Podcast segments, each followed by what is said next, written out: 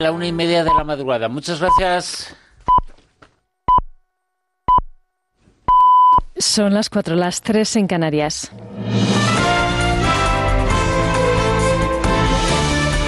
Noticias en Onda Cero.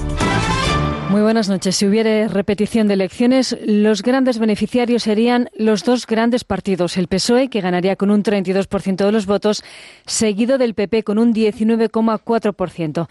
Es el principal resultado de la encuesta que publica hoy el diario El Mundo. Los grandes perjudicados serían Ciudadanos, Unidas Podemos y Vox.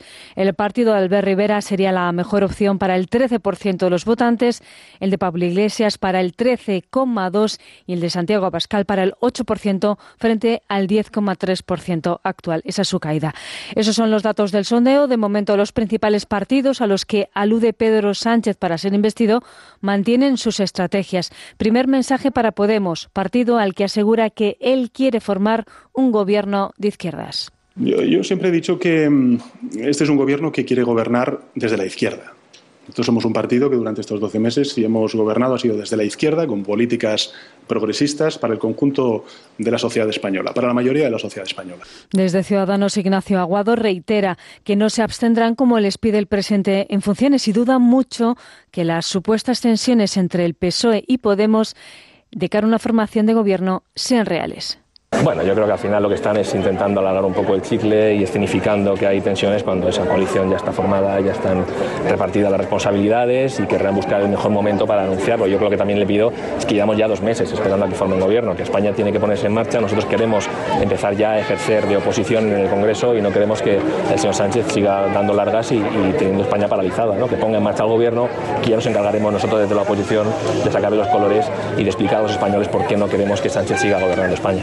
De momento, Sánchez acudirá este domingo a la reunión extraordinaria del Consejo Europeo en Bruselas, donde se va a seguir debatiendo, se van a seguir debatiendo las candidaturas a los principales puestos de la Unión Europea. De momento, no se ha conseguido la mayoría a favor de ningún candidato, entre los que España confía en que haya algún representante de nuestro país. Se baraja el nombre del actual ministro de Asuntos Exteriores en funciones, Josep Borrell.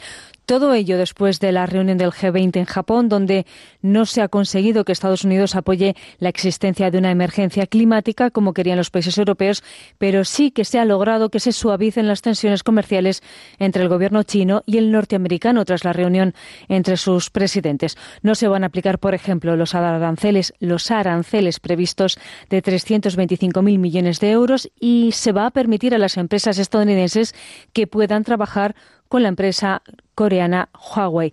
Donald Trump asegura que las relaciones con Xi Jinping van por buen camino.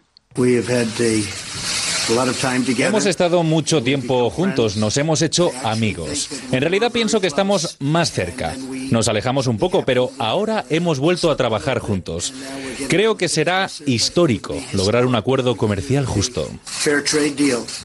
Trump tiene previsto visitar además este domingo la zona desmilitarizada que separa a Corea del Norte y Corea del Sur, con la intención de celebrar un tercer encuentro con el líder norcoreano Kim Jong-un para reiniciar las negociaciones sobre el programa nuclear de Pyongyang. De momento no se ha confirmado que vaya a tener lugar la reunión. Y de vuelta a nuestro país, la ola de calor tiende a remitir, aunque este domingo seguimos en alerta roja, especialmente en el noreste de la península, también en el interior en alerta naranja, donde este sábado se han superado los 40 grados. En la calle nos encontramos a muchos turistas que sobrellevan el calor y a los que al menos no parece importarles mucho si cuentan con aire acondicionado en el hotel, agua y, como no, cerveza. Dice que está muy contento de estar en Madrid, que si hace falta bebe agua y cerveza y que está bien, aunque hace mucho calor, mucho calor, dice.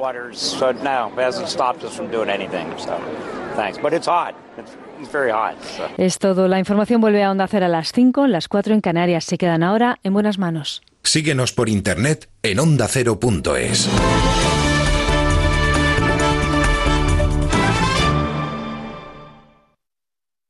Este domingo, la final se juega en Radio Estadio. Europeo Sub-21, España-Alemania. La selección española busca su revancha ante Alemania. Este domingo a partir de las 8 de la tarde a por el quinto título. España-Alemania.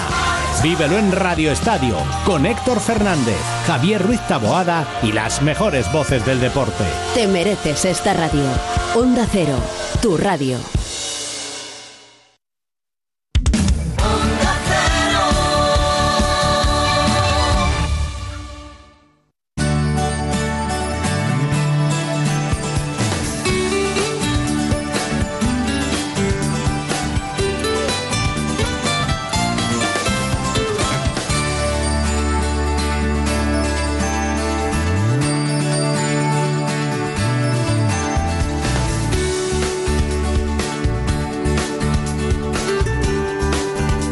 Buenas manos.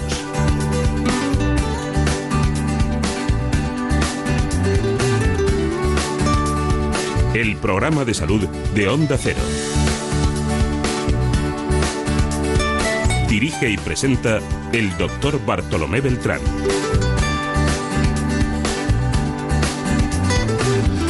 Hola, muy buenos días. Me alegro mucho de saludarles.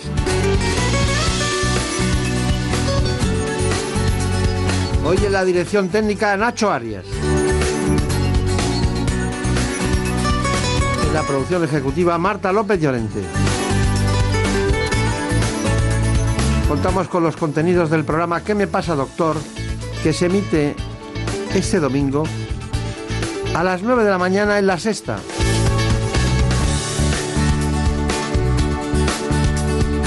Mientras tanto, hoy vamos a conocer a grandes especialistas que nos hablarán, como siempre, de salud.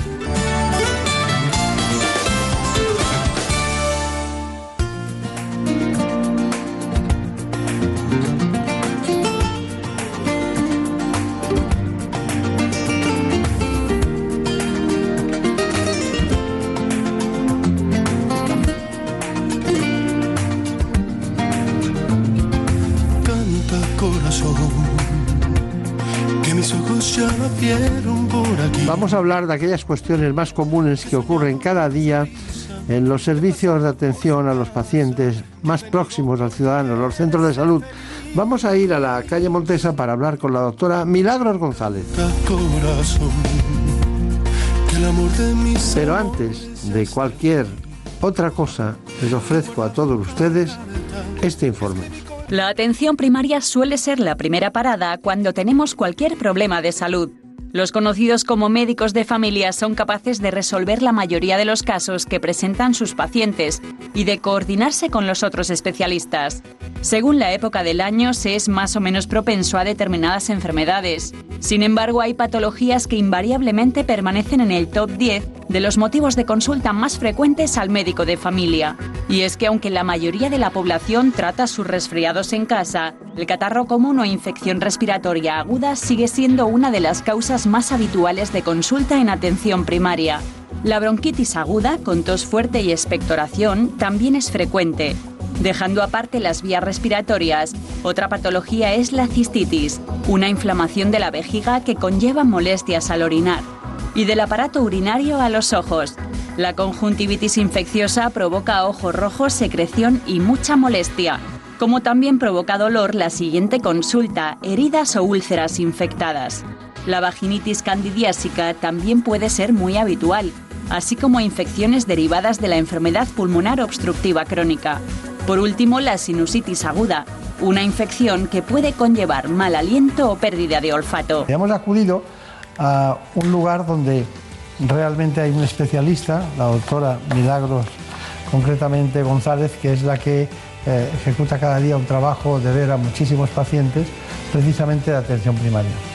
Bueno, me gusta la gente que toca la realidad y, yo- y oye toser ¿no? en, la, en la sala de espera. Todos los días. Todos los días. ¿Cuántos pacientes habrá en, en la sala de espera normalmente cuando sale usted la primera vez?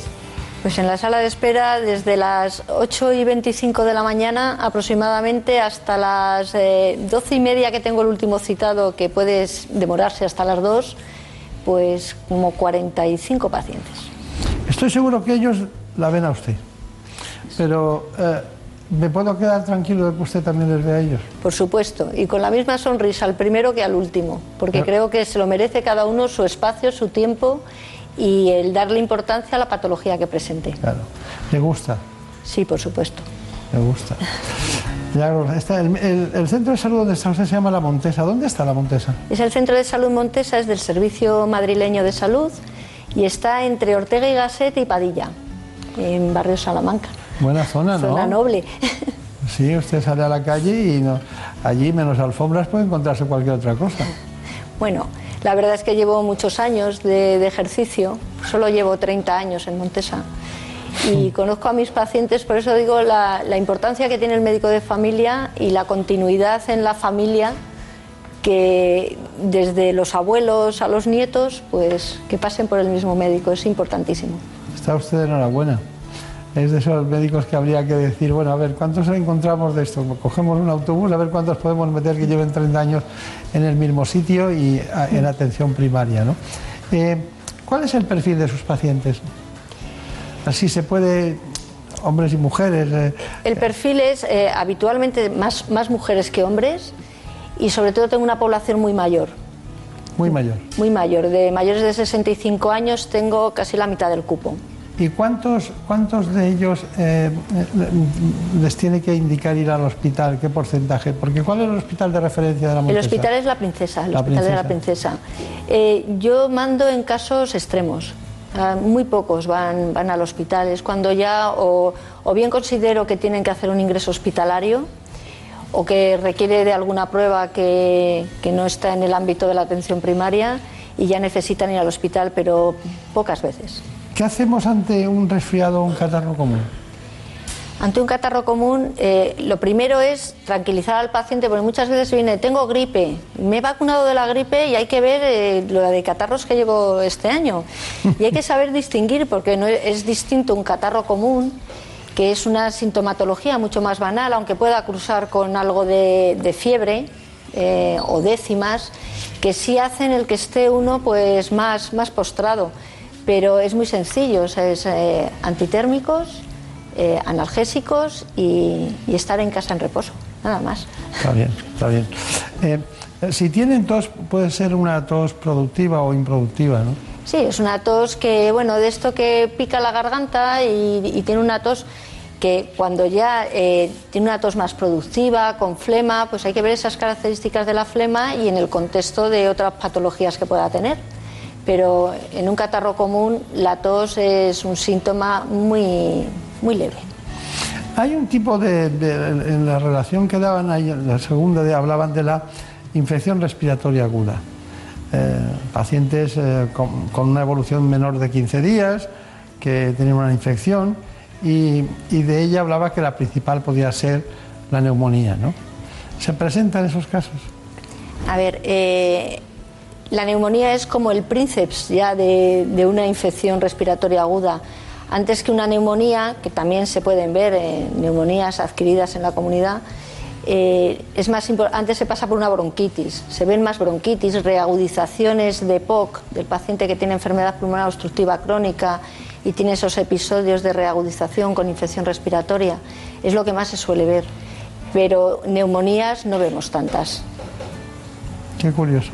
La estaba oyendo y estaba pensando que a veces se ven muchos pacientes, pero no se precisa tanto verbalmente como lo está haciendo usted, ¿no? Eh, se, estudia cosas, se los estudia, ¿no? Sí. A ver, eh, por eso estamos los médicos de atención primaria. Tenemos que saber de todo. Eh, en causas muy frecuentes como son las infecciones respiratorias, pues hay una, una clasificación, por decirlo de alguna manera, en la cual según la sintomatología que presente, la patología de base que presente, pues eh, no es, por ejemplo, dar antibióticos a todo el mundo. Ahora que estamos en la época en que los antibióticos pues hay que darlos cuando se precisa. Entonces, eh, no todas las bronquitis son iguales, puede haber un componente con mucha afectación eh, a otros niveles de, insuficiencia respiratoria, dificultad respiratoria, tiene que ver si el paciente fuma, si no fuma, como he dicho antes, si tiene una EPOC, si es un asmático, es que cambia totalmente. Claro, claro, No, es, no, no, se presentan, eh, bueno, a veces lo digo muchas veces, como dice el libro, ¿no? Se presentan como el paciente las vive y como las desarrolla, Exactamente. Pero el neumococo eh, sigue siendo el más importante de, los gérmenes. Por supuesto que sí, porque cuando ya el cuadro es un cuadro mm, con una sintomatología que presenta fiebre, que presenta esa dificultad respiratoria y que en la auscultación se sospecha una neumonía, eh, se manda a hacer una radiografía de urgencia para ver si se confirma el diagnóstico y también se empieza a tratar y ahí hay que tratar con un antibiótico y un antibiótico que ya no es sencillo, es de amplio espectro porque puede haber otra serie de, de infecciones asociadas y según el paciente pues evitar un ingreso hospitalario. Para eso estamos ahí de puerta de entrada y de resolución antes de que pueda llegar a, a otros niveles hospitalarios. Claro.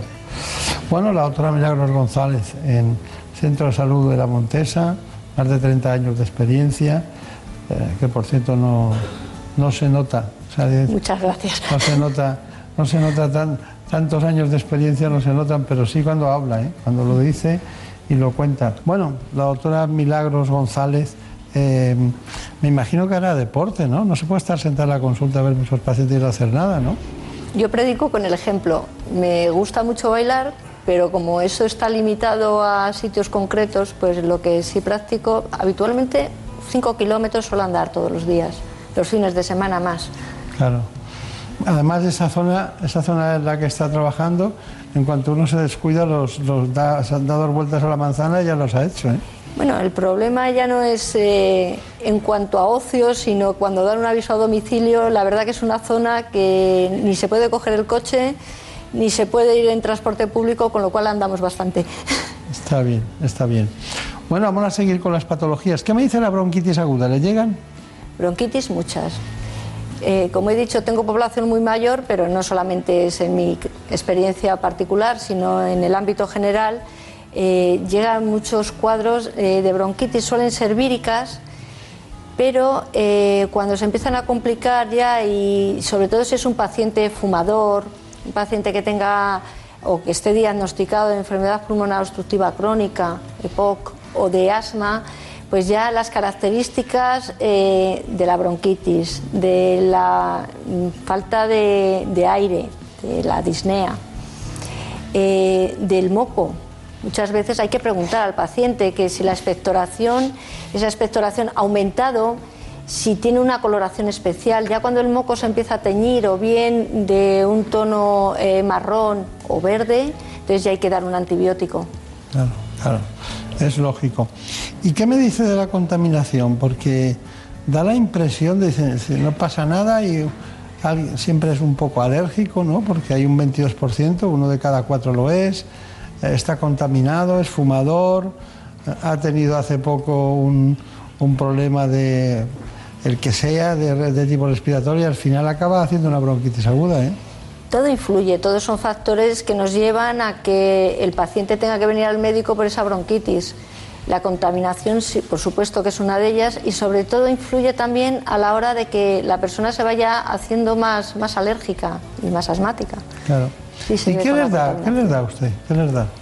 Pues dependiendo de, mm, del grado que sea la, la bronquitis, primero eh, la sospecha es vírica, si es una expectoración blanca, eh, evidentemente no le doy antibiótico, le doy antitérmicos y analgésicos y que, que tenga una- un buen estado de hidratación, que tome zumo de naranja para estar bien protegido y espero a ver cómo evoluciona.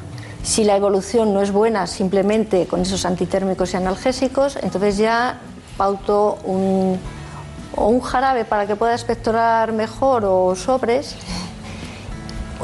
hidratación y ya un antibiótico, el que considere más oportuno según la patología del paciente y la situación.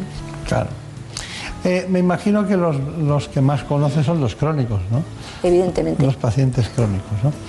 Que además eh, hubo un cambio de actitud, de paradigma, de situación en la sanidad española, de que dicen, no, los crónicos son de atención primaria, no son del hospital. El hospital es para eh, curar, rehabilitar y, y rápidamente a su domicilio, como se ha estado viendo. Cerca del 80% de las consultas de atención primaria son por enfermedades crónicas. Se trata de patologías de larga duración y progresión lenta que limitan la calidad de vida de los pacientes.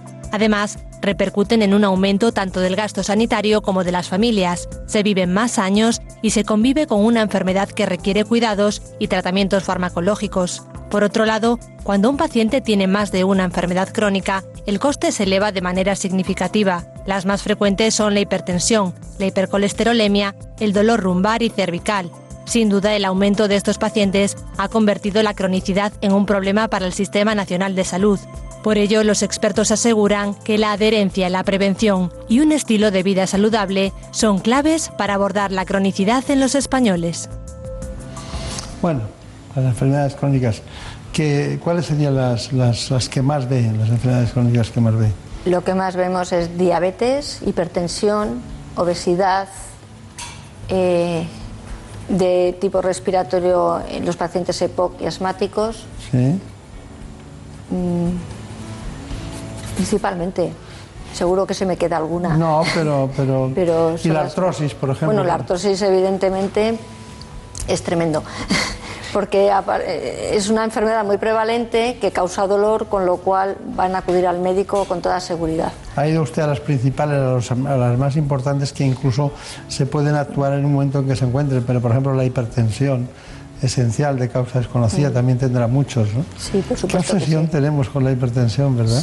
Bueno, es que es un factor de riesgo cardiovascular muy importante y el tenerla controlado, como eh, hemos visto la adherencia al tratamiento es fundamental y mm. las medidas de prevención también. Claro. Luego me imagino que esas sí, las dermatológicas crónicas, ustedes eh, les, indicarán el dermatólogo en muchas ocasiones viéndolas, ¿no? O se cuando, las son, cuando son procesos dermatológicos crónicos, eh, casi siempre los vemos en atención primaria. Una psoriasis que ya está diagnosticada, pues evidentemente el tratamiento lo llevamos desde atención primaria. Le voy a decir el nombre de una patología, de las que quedan, de las diez primeras, y usted me dice algo que le parezca importante, para que todos lo recuerden. Cistitis. La cistitis, en cuanto se tenga la más mínima sintomatología, es bueno acudir al médico para poder realizar un COMBUR, que es un test que se realiza en el momento, y poderle poner tratamiento adecuado y a tiempo. O sea, que no se guíen por su instinto, ni esto me va bien, ni lo que ha hecho. Beber mucha agua y el tener el tratamiento adecuado, porque si no esa cistitis puede progresar y complicarse con una pielonefritis, que ya estamos hablando de, otra enfermedad mucho más grave. También puede haber cistitis de la luna de miel en estas edades, ¿eh? Todavía. Sí, bueno, ya lo creo. Sí, sí, ¿no? Los, los mayores eh, son un colectivo que no hay que, tener, no hay que dejarlos aparte. Aparte las, las, infecciones de orina son mucho más frecuentes porque eh, en la mujer con la menopausia la atrofia vulvovaginal y la atrofia de la propia uretra hacen que estas eh, infecciones sean más repetitivas, con lo cual también hay que tener en cuenta la prevención y el tratamiento adecuado y, y temprano. Otra, otra infección, las conjuntivitis infecciosas. Las conjuntivitis te van a venir, o sea, porque produce tal molestia de no poder abrir los ojos, la legaña, el sentirse verdaderamente molestos y esas acuden de urgencia. Vamos, de urgencia o sin cita, como lo queramos ver, pero vienen al médico de atención primaria, somos a los primeros que... ¿Y lo solucionan muchas? Sí, con colirio y con una asepsia adecuada, por supuesto que sí. Está bien. ¿Y qué hace con las, eh, las vaginitis candidiásicas? Que a veces llega una mujer que tiene escozor, picor y tal. Y, Con esas se pone el tratamiento, digamos, empírico. Eh, piensas que es una candidiasis, evidentemente, y pones tratamiento pues para que esta sintomatología remita lo antes posible. Si la evolución es mala, pues entonces ya se hacen otro tipo de pruebas y se valoran otro tipo de tratamientos, pero se pone tratamiento para que esos síntomas cedan. Una de las cuestiones que se ha puesto en los últimos tiempos eh, de moda por las necesidades de, de tener las camas libres ha sido la atención a domicilio. A medida que una persona envejece, sus capacidades físicas y mentales se van limitando. Enfermedades como el Parkinson, la artrosis o la sordera suelen aparecer en la tercera edad y condicionan la vida diaria. Por eso a veces es necesario que el médico o el enfermero se desplacen a domicilio en aquellos casos en los que los pacientes no puedan acudir al centro de salud porque tengan su movilidad reducida. Además, no solo se atiende al paciente, también se responden las demandas de la familia para formarles en aquellos cuidados domiciliarios que requiere el enfermo. Normalmente el perfil de estos pacientes son personas de más de 65 años, pluripatológicos con alguna enfermedad crónica. Gracias a la asistencia médica a domicilio, los centros de salud disminuyen el número de consultas y a su vez los mayores pueden obtener un seguimiento de sus afecciones en su propio hogar. Bien, muy bien, la atención a domicilio. Bueno, eh, hay, una, hay una sociedad española, Sociedad Española Enfermedades del Aparato Respiratorio, la SEPAR, y, también cirugía torácica, estaban juntas. Y usted pertenece a ellas, además de estar en las en, en por supuesto. Que es, la atención primaria. Eh, eh, para ceñirnos al guion, usted ya lo ha dicho tres veces, el nombre de POC, enfermedad pulmonar obstructiva crónica, porque hay mucha, porque es progresiva, porque es crónica y porque genera mucha patología. Y además parece como si no pudiéramos hacer nada, ¿no? ¿Qué podemos hacer? Pues principalmente eh, siempre que se oiga hablar de EPOC y, sería conveniente que toda la población supiera lo que es la EPOC, porque la principal causa y que se puede prevenir es el tabaco. Con lo cual, eh, la deshabituación tabáquica va a llevar a una buena salud pulmonar y que no se desarrolle esta enfermedad cuando ya somos mayores y cuando ya podemos hacer poco por esa prevención que se nos ofrece de jóvenes y es dejar de fumar. Claro. ¿Hacen ustedes curas cuando hay úlceras o heridas infectadas? Ya lo creo, las curas yo siempre digo que son de la enfermera, pero mm, en patologías crónicas, pues eh, esas úlceras eh, por diabetes, por una mala circulación, por, varices, úlceras varicosas, pero también hay eh, en patología aguda, pues el típico padrastro molesto, que eh, muchas veces mm, parece que es una patología banal y un dedo infectado tiene muy, malas consecuencias, con lo cual hay que tener un, recibir un buen tratamiento y curarlo lo antes posible. Está bien, está bien. Así que ustedes se meten en muchos fregados, por lo que veo. Sí, porque también vienen cortes, también son medidas el, corte y que solucionamos en atención primaria, pues o bien haciendo una sutura o dando puntos de aproximación o viendo que, cómo se puede solucionar. ¿La gente va haciendo las cosas bien? ¿Va yendo al médico cuando corresponde o, o van más de lo que toca? Eh, bueno, últimamente hay una presión asistencial que soportamos todos los profesionales de atención primaria y sería conveniente el educar bien al paciente y que venga cuando verdaderamente lo necesita y no reiteradamente a lo mejor por eh, motivos que puede solucionar a otros niveles sin necesidad de ocupar un, tiempo de consulta para quien verdaderamente lo necesita. Claro. Eh, hay veces que hay eh, algunas personas, y es la última que le voy a plantear, de las 10, que tienen dolor, dolor facial, rinorrea, goteo pues, en la zona nasal, eh, disminución del sentido del olfato, incluso obstrucción. Entonces, evidentemente estamos hablando de una sinusitis aguda, ¿no? Evidentemente. ¿Qué hacen? En una sinusitis, eh, cuando ya son de repetición, sí mando a hacer una radiografía por si hay, pues, eh, es una zona de, de la cara que los senos, tanto maxilares como frontales, cuando se ocupan de ese moco, eh, es muy difícil llegar a ellos, con lo cual el tratamiento antibiótico hay que ponerlo durante más tiempo, hay que dar eh, una, mm, fármacos para que disuelvan el moco, tener un aporte hídrico bueno y sobre todo el dolor de cabeza que produce, con lo cual cuando ya son sinusitis de repetición, Bien, se manda una radiografía por si el seno se queda ocupado o si ya hay que derivar al otorrino para, para que, haya, que haga una evacuación del seno o ver si hay otra patología que, lo pueda estar produciendo. Habitualmente se trata en primaria. Eh, Milagro González, doctora, ¿y si ahora eh, todos los, los pacientes de Madrid intentan cambiarse a la Montesa, qué hacemos?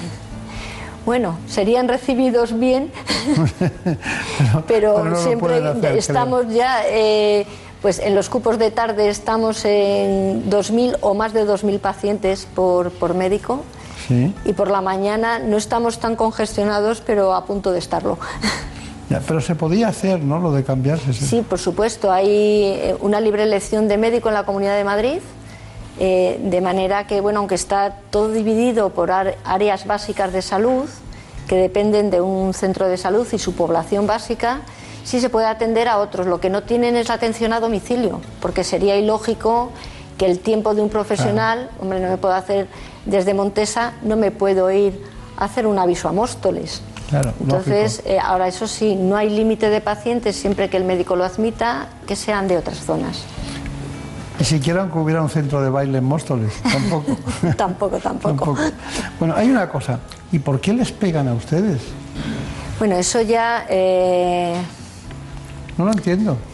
Yo tampoco. O sea, eh, creo que la educación y está por encima de todo. Este paciente increpa a la asistente sanitaria. Otra mujer se acerca para defenderla, pero el hombre con todas sus fuerzas le ataca con este brutal puñetazo. Cae de golpe al suelo y la violencia continúa en la sala. Más de la mitad de los casos de violencia registrados en 2017 son por amenazas. Los insultos suponen el 32% y las lesiones el 12%. Golpeando con el pincho de la, de la sombrilla los laterales de la ambulancia. Ocurrió este verano en Málaga y con una sombrilla. Así quedó la ambulancia. Los médicos tuvieron que resguardarse dentro del vehículo. Son situaciones muy peligrosas que están aumentando en nuestro país. Me da otro golpe más y cuando caigo hacia el piso me pega desde arriba y me rompe el ojo. Por todos esos ataques, la organización médica colegial ha creado un seguro con el que los sanitarios tratan de protegerse. Y cada día los enfermos se curan más, curamos más enfermos de cáncer con enfermedades que antes eran totalmente incurables.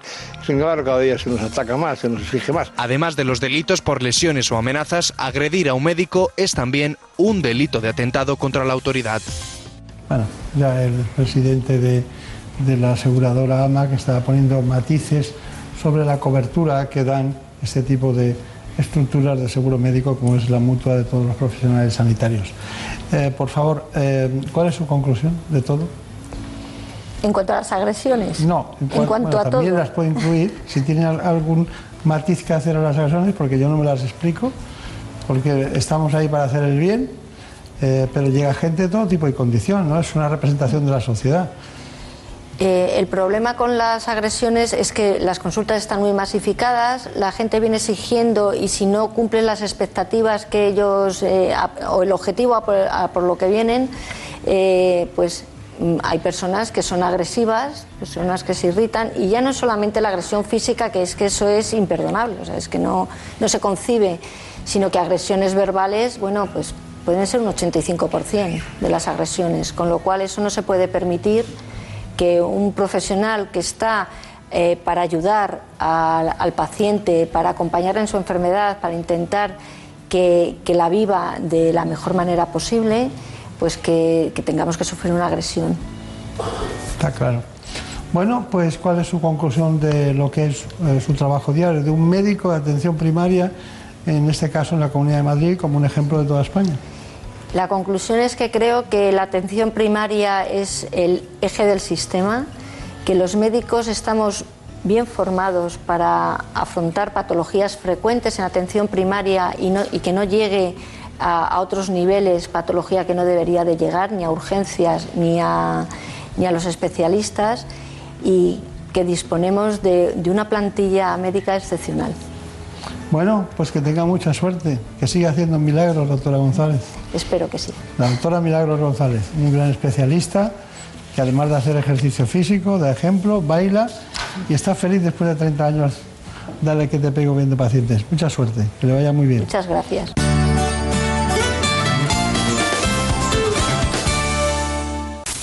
Es lógico. Murprotec, empresa líder en la eliminación definitiva de las humedades, patrocina la salud en nuestros hogares. Las humedades causan graves problemas respiratorios, alergias y dolores musculares. No pongas en riesgo tu salud y acaba con ellas para siempre. Ponte en manos de Murprotec. Pide tu diagnóstico gratuito, personalizado sin compromiso y con una garantía de hasta 30 años. Contacta en el 930 1130 o en murprotec.es. Para tu tranquilidad, Murprotec. Garantía de calidad.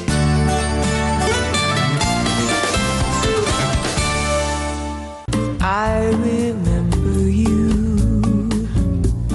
You're the one who made my dreams come true. A few kisses ago. Otra vez Diana Kroll con nosotros. Como siempre, nos acompaña suavemente en un mundo apasionante, el de la comida saludable. You. vamos a hacer a instancias de un libro que se acaba de publicar con ese título del doctor José Zamorano, que es jefe del Servicio de Cardiología del Hospital Ramón y Cajal de Madrid.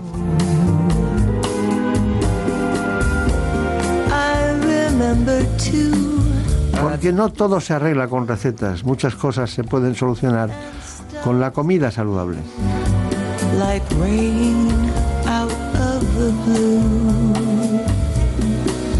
Ya saben que tenemos la costumbre siempre de iniciar cada espacio, cada trozo de especialidad que tratamos con un informe.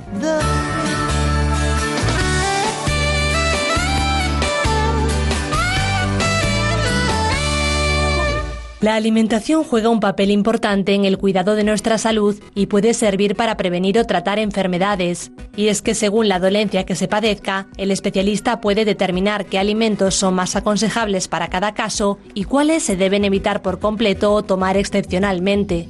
Una alimentación saludable debe ser variada, moderada y equilibrada.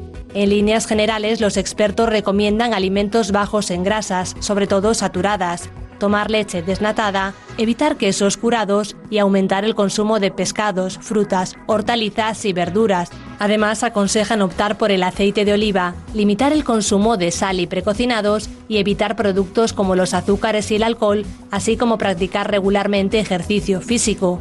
La alimentación no solo ayuda a prevenir o tratar enfermedades, también mejora el rendimiento físico e intelectual e incluso nuestro estado de ánimo. En otras palabras, puede aumentar nuestra calidad de vida. Bueno, porque está con nosotros el doctor José Zamorano, un gran amigo de esta casa y de este espacio.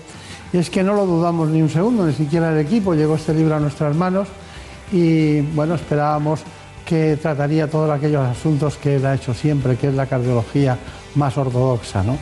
y también la más vanguardista.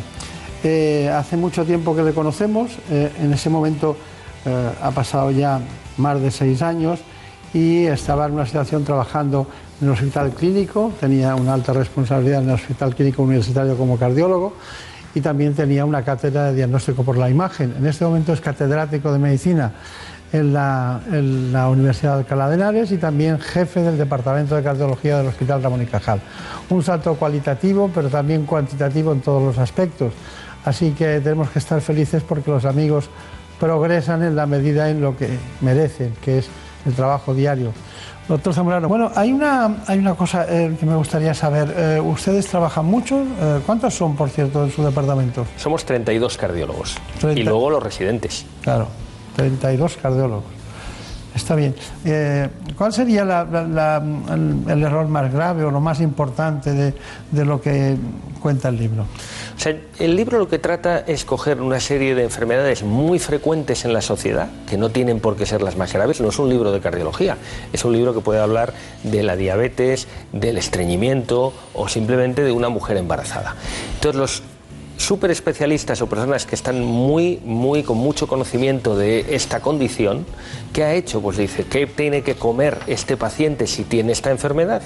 En segundo lugar, qué tiene que comer uno para prevenir esa enfermedad y luego pues don Rafael Ansón lo que ha hecho ha sido conseguir unos chefs de primera, de primera categoría en España, de, todas las comunidades autónomas, y hacer unas recetas, un menú con esos ingredientes que le ha dicho el médico y un menú que uno puede hacer en su casa. Es decir, no vale lo de hay que coger el nitrógeno líquido que uno tiene a mano debajo de la despensa. Es decir, una cosa que se puede hacer.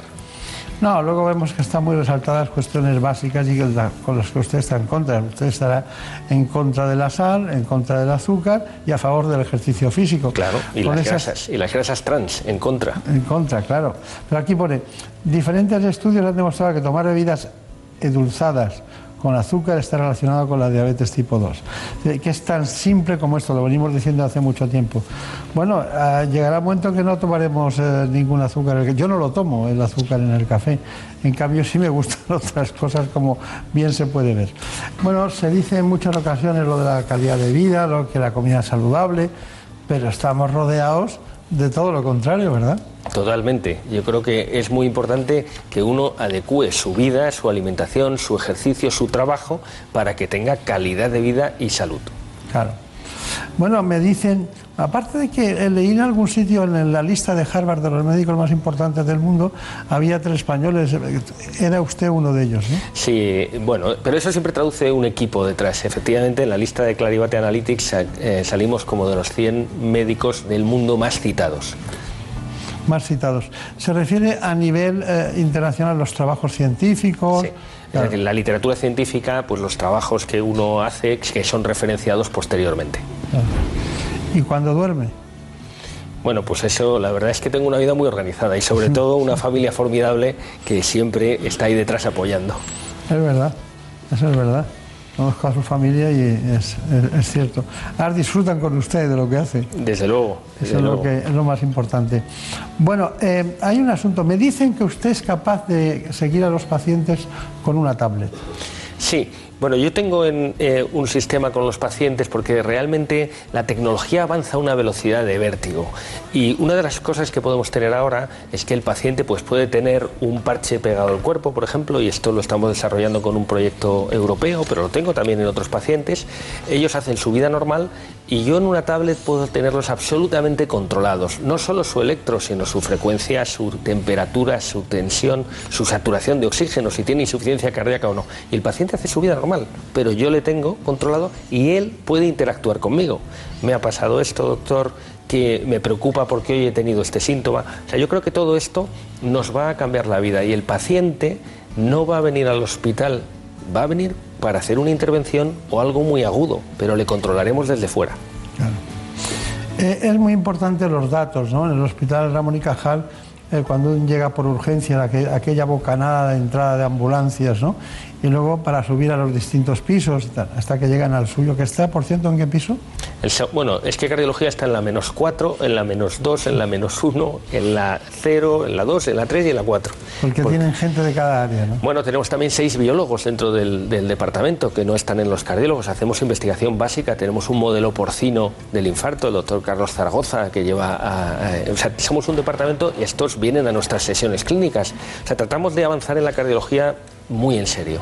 O sea, es que si, que si usted va con un iPhone de esos que pone un corazoncito y pone los pasos que da al día, saldrá a lo mejor dos o tres kilómetros por lo menos. Bueno, por lo menos. Bueno, diagnóstico precoz. Eh, ¿qué, es lo que hay que tratar precozmente? Porque ahora, antes yo oía que la gente se, moría de un infarto, ¿no? Y solo pasaba al 33%. Pero ahora resulta que la gente se muere de ictus, de trastornos cardiovasculares. Es muy curioso, pero es así. Entonces, ¿me puede explicar en qué estamos en el diagnóstico precoz? Sí, el gran enemigo es la aterosclerosis y eso afecta a la aorta, al neurisma de aorta, a la disección aórtica, a las coronarias, que son las pequeñas arterias que irrigan el corazón y que si se tapan, se ocluyen, produce un infarto.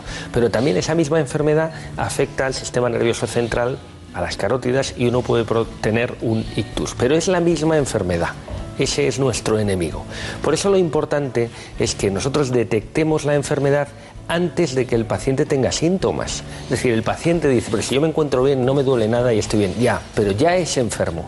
Y es ahí donde tenemos que incidir porque podemos, hoy en día, se puede detectar claramente la enfermedad cuando el paciente es asintomático y, por tanto, prevenir claramente que el paciente vaya a tener un evento cardiovascular, ictus, infarto o aneurisma órtico. Claro, claro. Bueno, eh, mm, algo muy importante en los procesos cardiovasculares es la dieta, ¿no? Eh, lo que, lo que comemos, sin duda. Bien. Eh, luego hay muchas cosas indirectamente que influyen porque tomamos muchos medicamentos que unos pues, provocan esa tendencia a que baje el metabolismo, que generen hipotiroidismo. Otros son medicamentos que con clara tendencia a dormir más y engordan. Bueno, son muchas cosas las que nos influyen. El estado de ánimo, la ansiedad. Pero usted que ha tenido el valor de enfrentarse a tantos, a tantos especialistas que puedan construir este libro, hemos querido hacerles un pequeño homenaje y hemos ido uno por uno para que nos cuenten cómo influye la dieta en sus especialidades. Estamos hablando del doctor Manzano, del doctor Albillos, de Luis Ley, de Claudio, de Claudio Gandarias, que son grandes especialistas. Por cierto, tiene que darle recuerdos al doctor Gandarias de mi parte. ¿eh? Sin duda. Que hace mucho que no le veo. Yo esta mañana. Lógico. bueno, pues vamos allá. La mejor dieta a seguir, según los especialistas, es la mediterránea por su alto contenido en frutas, verduras, pescado azul, legumbres, frutos secos y aceite de oliva. Se ha demostrado científicamente que no solamente mejora el control metabólico de los diferentes factores de riesgo vascular, sino que se reduce clarísimamente los eventos cardiovasculares que son los más importantes en cuanto a la calidad de vida y a la longevidad de la población. Pero ¿por qué es tan buena para nuestro organismo? Esta es una dieta saludable, saludable para todo el organismo eh, y adecuada para tener una buena función digestiva y un adecuado ritmo intestinal. Una dieta, la mediterránea, que también influye en nuestra salud cerebrovascular. Cada vez hay más evidencia que los cambios de la flora intestinal, lo que se llama macrobiota, pueden tener alteraciones importantes también en el sistema nervioso central. Se están viendo que hay eh, enfermedades como por ejemplo el Parkinson y otro tipo de enfermedades que pueden estar influidos por la flora intestinal. Ya sabemos las bondades de la dieta mediterránea, pero ¿qué hábitos tenemos que desechar? Desde el punto de vista de la nutrición, lo que es muy importante es disminuir las grasas saturadas, las carnes rojas, y aumentar el consumo de frutas, verduras y alimentos ricos en omega 3. Un estilo de vida que debemos instaurar en nuestro día a día y no solo en momentos puntuales cuando carecemos de buena salud. Hay un dato fundamental ahora y es que eh, de repente a la semana de estar en la UBI un paciente que ha sufrido un infarto, gente que conocemos próxima y tal, le dan de alta y se va a casa. Entonces, sé que esto es una clase magistral que duraría dos horas, porque, claro, tenemos tres arterias, ¿no? Eh, dice, no, es que es apical el infarto, no, no tiene importancia, o tiene importancia, pero no la que debería tener. Pero es, es permeable, la fracción de eyección es buena, Luego dicen ustedes la, troponina. La troponina se ha estabilizado. Cuénteme esas cosas de un infarto, así en brevemente. Vamos a ver. El corazón es una máquina perfecta que bombea 100.000 veces al día 7.000 litros de sangre. Y todo esto lo hace porque tiene como una pinza de hielo que lo abraza por fuera, que son las tres cañerías fundamentales que le llevan la comida al corazón, que son las tres coronarias. Si yo cierro una de las coronarias porque se obstruye por la grasa, por el colesterol, por aterosclerosis, la parte del corazón que come de esa cañería se muere y eso es un infarto. Por tanto, ¿qué es lo que tengo que hacer? Y aplica al cerebro, es lo mismo el ictus. Y por eso lo que hay que hacer es inmediatamente volver a esa arteria que está tapada, abrirla y que le vuelva a llevar nutriente, oxígeno a esa parte del corazón. Cuanto más rápido lo hago, más pequeño es el infarto. Cuanto más rápido abro la arteria en un ictus, que también se abre ahora con el código ictus, más recupero al paciente. El paciente puede entrar con un infarto que sea muy grande inicialmente porque la arteria se ha tapado muy arriba, no es lo mismo cortar la arteria abajo que arriba, y la abro inmediatamente y ese infarto pasa a ser pequeño. Cuando yo era residente, le dejábamos ir al baño al paciente con un infarto al quinto día. Nosotros en el Ramón y Cajal, nuestra estancia media es 3,6 días, la media, y hay muchos pacientes que por debajo del tercer día se han ido de alta y de la coronaria, o sea, de la UBI de corazón, en el año 2018 el 55%, el doctor Jiménez Mena, el doctor San Martín, la doctora Camino, les dieron el alta a casa, no pasaron por la planta. Y eso solo es por la rapidez de abrir la arteria. Claro, eh, ustedes, ustedes, cuando le, hablo de la troponina, eh, ¿qué quiere decir eso de la troponina? La troponina es cuando hay destrucción del músculo, de nuevo, se me ha cerrado la arteria, se muere una parte del músculo y suelta troponina a la sangre. Yo la puedo detectar porque hago un análisis de sangre al paciente. ¿Cuándo se empezó a detectar la troponina? Bueno, esto hace relativamente poco, porque antes hablábamos siempre de la CPK. es decir, cuando yo estudiaba la carrera, yo acabé en el año 88, cuando yo estudiaba la carrera no se hablaba de la troponina. Cuando yo hice la residencia en el Hospital Clínico de San Carlos no se hablaba de la troponina, se hablaba de la CPK. La diferencia es que es más sensible. Entonces se rompe músculo, se muere músculo, suelta la troponina a la sangre y yo la puedo ver Obviamente, cuanto más se ha muerto, cuanto más músculo se ha destruido, más alta. Es un factor bioquímico que valoramos que antes no teníamos. Efectivamente. Bueno, pero ¿y la topografía? Es decir, no es lo mismo obstruir una arteria principal claro. que coja mucho territorio que no una arteria pequeña. Claro, no es lo mismo. Hacen radiografías para eso, ¿no? Claro, nosotros hacemos el cateterismo para esto. No es lo mismo quitar el agua al del ático que cortar el canal de Isabel II en Madrid. No tiene nada que ver. Pues esto es lo mismo. No tiene nada que ver que yo tape, que se tape por la enfermedad una arteria distal al final, que es el del ático, que se tape el tronco de la coronaria al salir, que es el canal de Isabel II. Claro, claro, claro. claro. Sí, se me quedaba alguna cosa más de estas que ustedes eh, valoran mucho. Eh, la fracción de eyección, es decir, el corazón cuando, cuando late cada vez, eh, emite una, una, cantidad de sangre al torrente circulatorio, ¿no? Exacto. Al canal de Isabel II. Bueno, si emite menos de 40 estamos jodidos, ¿no? Sí, la fracción de eyección es simplemente un porcentaje que nosotros calculamos entre lo que llena el corazón y lo que expulsa el corazón. Claro, si el corazón funciona fenomenal, pues sale una fracción de eyección alta. Por encima del 50% decimos que es normal. Si está por debajo del 50, está deprimida y muy deprimida si está por debajo del 30. Entonces eso lo podemos calcular, pero no es un número estático, porque ahí está el cardiólogo, el médico que le trata claro. y entonces mejora claro. o empeora. Y tampoco se puede tratar, que es lo que hacen ustedes, con, dándole mucha potencia al músculo cardíaco cuando el músculo cardíaco está ya bastante agotado, no tienen que ir con mucho cuidado, ¿no? Totalmente, totalmente. De todas formas, no hay que tratar fracción de eyección, hay que tratar enfermos. Claro, claro, claro. Bueno, pues Javier Nuño y Julio Acero, cirujanos del, del Hospital Ramón y Cajal, nos hacen esta aportación.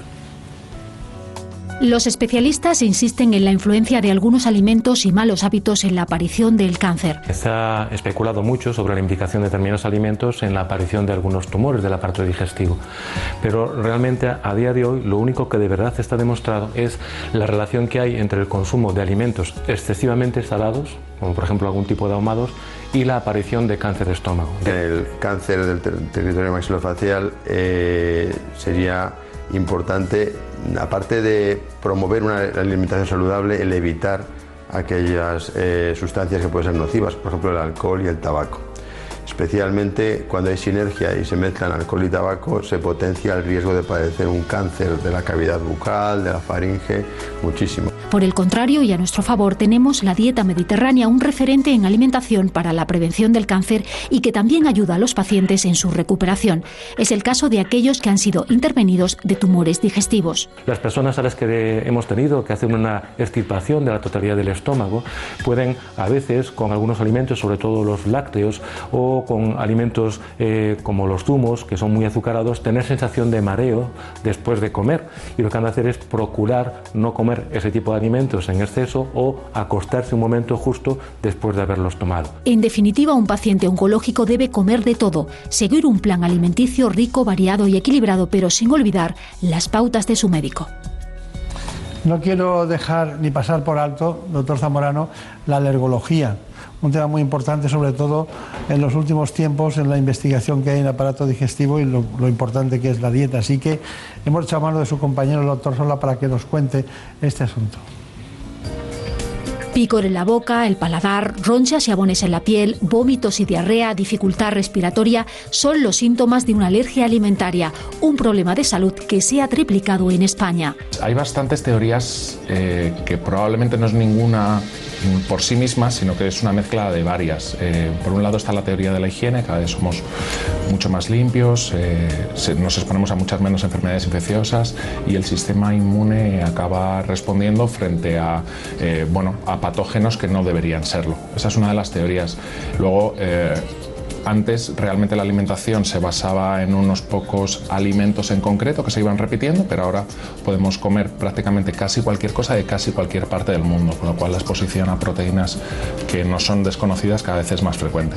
Cuando el organismo detecta una sustancia como nociva, que denominamos alérgeno, se activa una respuesta inmunológica exagerada y a nivel clínico comienza la búsqueda del alimento que la provoca. El paciente que tiene sospecha normalmente, eh, lógicamente, va al médico de cabecera, que es el que nos remite a nosotros. Y nosotros hacemos, tenemos una batería de pruebas variadas para, pues, para intentar el diagnóstico, ¿vale? Tenemos pruebas eh, inmediatas, rápidas, que son, bueno, nos dan mucha información de antemano, son las pruebas cutáneas, eh, pero también tenemos pruebas en sangre, analíticas, pruebas de exposición, comiendo el propio alimento. Bueno, hay muchas pruebas para intentar llegar al, diagnóstico de, de una verdadera alergia alimentaria.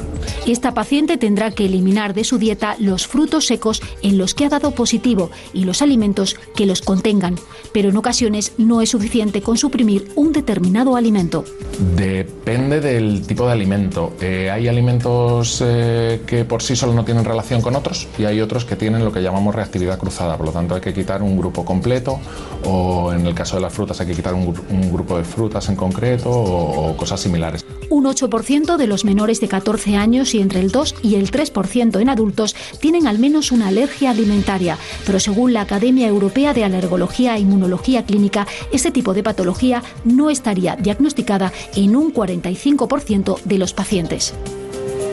Más claro, más conciso, más concreto, imposible. Eh, hemos aprendido la relación entre los procesos alérgicos y la dieta. Usted ha escrito en el libro, en su capítulo, eh, que dice evitar la cocina rápida o precocinada, los alimentos en conserva, la sal, los encurtidos y los pescados secos es muy malo para el infarto. Bueno, hay que tratar de restringir la sal, hay que tratar de tener cuidado con las grasas trans. Hay algunas ciudades del mundo que las han prohibido ya, que las han prohibido en, los establecimientos. Y yo creo que eh, no hay que olvidar también el ejercicio. Por supuesto, ahí no hemos hablado, pero se da por hecho que no se puede fumar Luego hay una cosa que yo leyendo el libro en su totalidad me he dado cuenta que en todas las especialidades al final hacen recomendaciones muy parecidas. Es decir, hay que comer sano porque es lo que somos.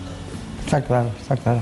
Bueno, eh, está usted en el centro neurálgico de, España, ¿no? Ya que a mí me gustan los hospitales catalanes muchísimo, son muy vanguardistas en todo.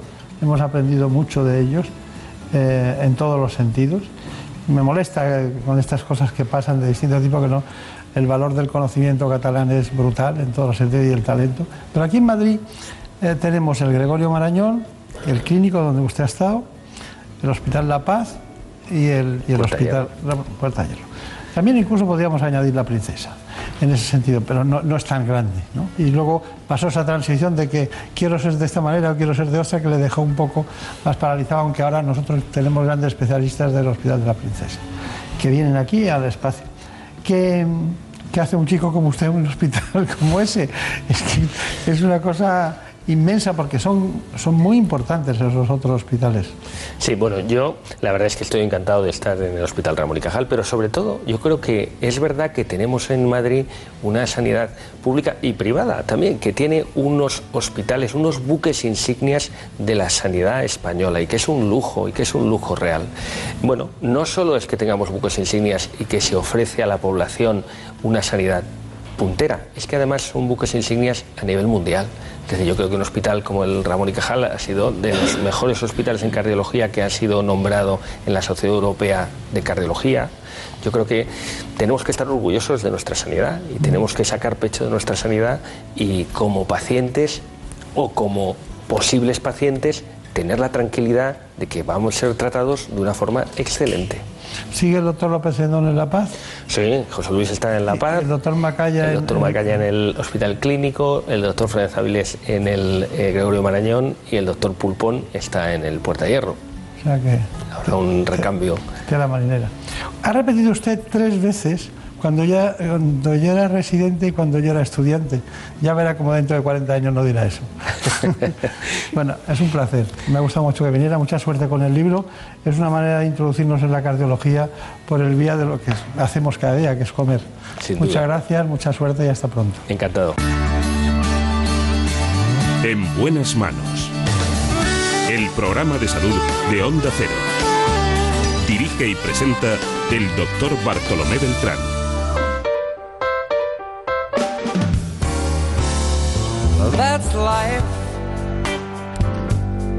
Dicen siempre en el argot al boletín. O sea, vamos con las noticias.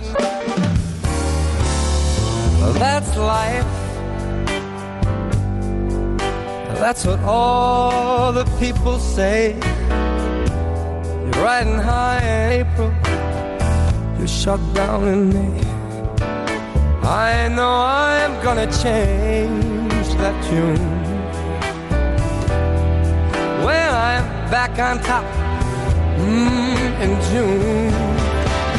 I say that's life. As funny as it may seem, some people get their kicks stomping on your dreams. But I don't let it, let it get me down. Cause this final world keeps spinning round. I've been a puppet, a pauper, a pirate, a poet, a pawn and a king. I've been up and down and over and up. But I know one thing. Each time I find myself a flat on this face, I pick myself up and get back in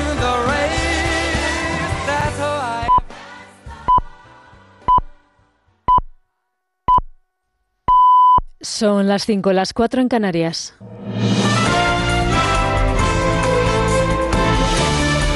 Noticias en Onda Cero. Muy buenas noches. El presidente del Gobierno en funciones, Pedro Sánchez, se encuentra ya en Bruselas, donde este domingo se va a celebrar un Consejo Europeo extraordinario para decidir quién va a ocupar los principales puestos comunitarios un mes después de las elecciones europeas. En nuestro país también seguimos a vueltas de la conformación del Gobierno nacional, dos meses después de las elecciones del 28 de abril. Este fin de semana hemos sabido que el presidente del Ejecutivo va a dar a conocer en breve la fecha de la investidura antes de que esta tenga tenga lugar, tiene previsto volver a reunirse con los principales partidos para conseguir recabar apoyos. El objetivo, dice, es tener gobierno cuanto antes. España necesita un gobierno en el mes de julio, no en agosto, no en septiembre, no en octubre, en el mes de julio. Tenemos por delante la aprobación de los presupuestos generales del Estado. Tenemos por delante la aprobación de medidas de avance social, de transición ecológica, de recuperación y reconstrucción de derechos, de libertades que durante estos últimos años han sido desmantelados. Mientras seguimos pendientes de varios incendios, el más grave, el de la Ribera del Ebro en Tarragona, ha conseguido ser estabilizado esta noche. Cerca de 80 dotaciones terrestres de los bomberos siguen en la zona durante toda la madrugada, remojando el área quemada para evitar que se reavive el fuego, a la espera de que ya por la mañana, en cuanto amanezca, se puedan reincorporar los medios aéreos.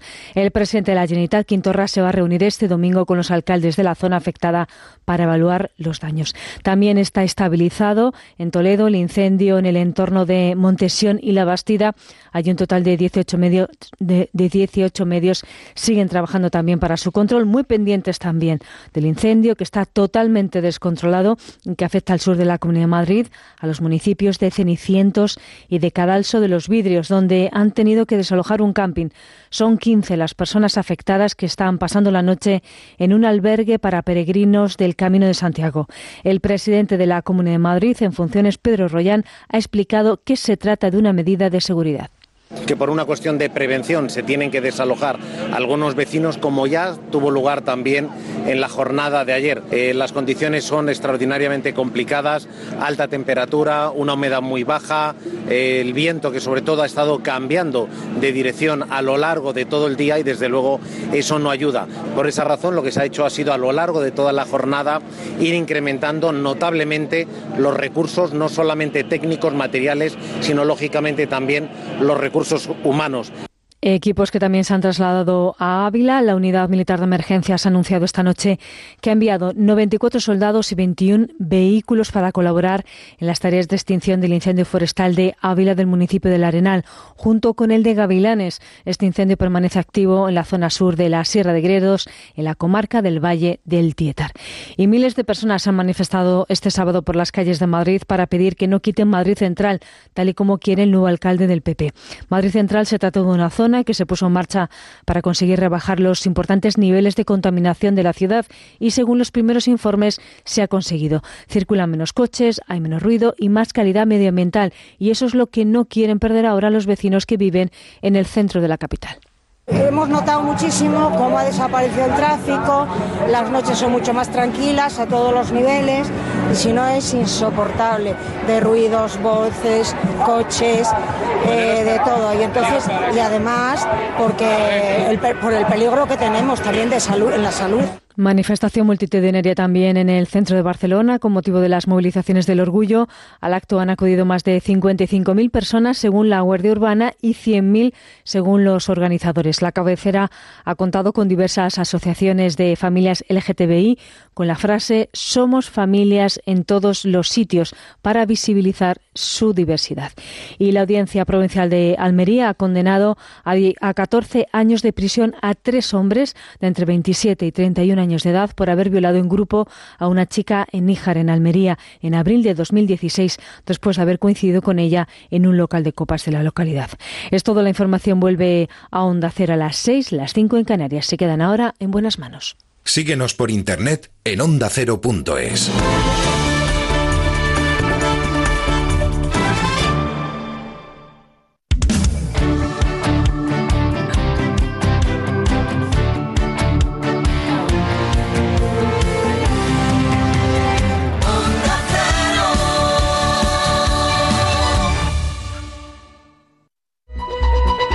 Súmate al fin de semana de Jaime Cantizano. América Valenzuela, Viviana Fernández, Jaime Novo, buenos días a los Muy tres. buenos, días. Con 40 eres viejo, pero con 30 no tienes experiencia. Y entonces, ¿cuándo vamos a trabajar? Pero tú no y te quejas. trabajando desde hace 150 años. Lo voy a contar. Boris estudia mucho qué se tiene que poner para cada evento y me transmitió ese nerviosismo. Y acabé en una tienda, se supone que iba a comprar él y acabé comprando yo. Me encanta, Eh, me encanta sí. que lo recuerdes porque me hace sentir tan culpable. Olvido Alaska. Hoy la sección Olvido tiene que ver con las preguntas. Claro, porque ¿cuántas veces hay preguntas en las canciones? Vamos a hablar de gente de leyenda con Sabino Méndez. Buenos días, Jaime. Por fin no es lunes. Jaime Cantizano, sábados y domingos desde las 8 de la mañana. Te mereces esta radio. Onda Cero, tu radio.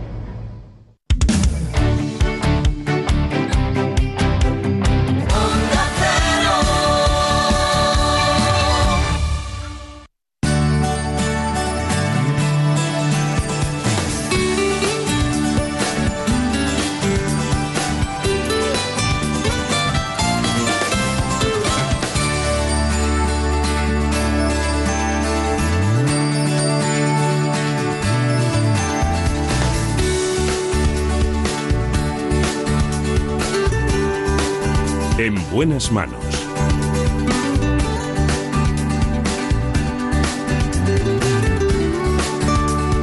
El programa de salud de Onda Cero. Dirige y presenta el doctor Bartolomé Beltrán.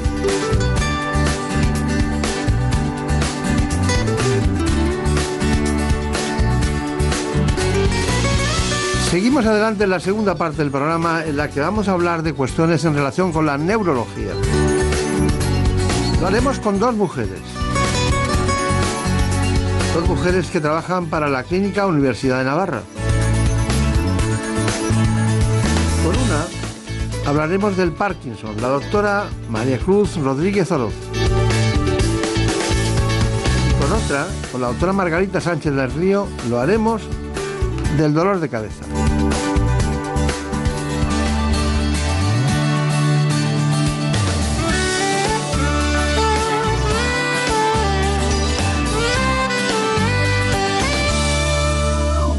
Sé que te duele, que ya no quiera verte aunque por las noches me esperes. Que ya eres una más y en el mundo hay tantas mujeres. Sé que te duele, ay cómo te duele. Que te quedaste sola y que no soy el que te quiere.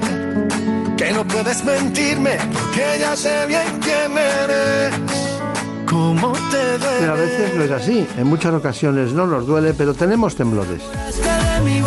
Algunas, algunas personas solucionan este problema con un gran avance. El IFU. Una nueva tecnología ¿O quieres quedarte que contiene ultrasonidos de alta intensidad y logran eliminar precisamente esos temblores.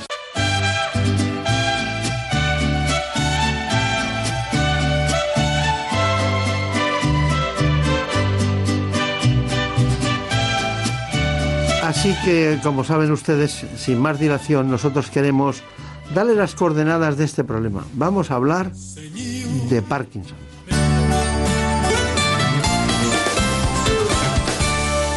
La enfermedad de Parkinson es un trastorno neurodegenerativo e invalidante que afecta a la parte del sistema nervioso central, responsable del movimiento y del equilibrio. Se caracteriza por la degeneración de las células que fabrican la dopamina, una sustancia que se encarga de controlar el movimiento. En nuestro país afecta a unas 160.000 personas. Según los expertos, uno de cada cinco pacientes son menores de 50 años.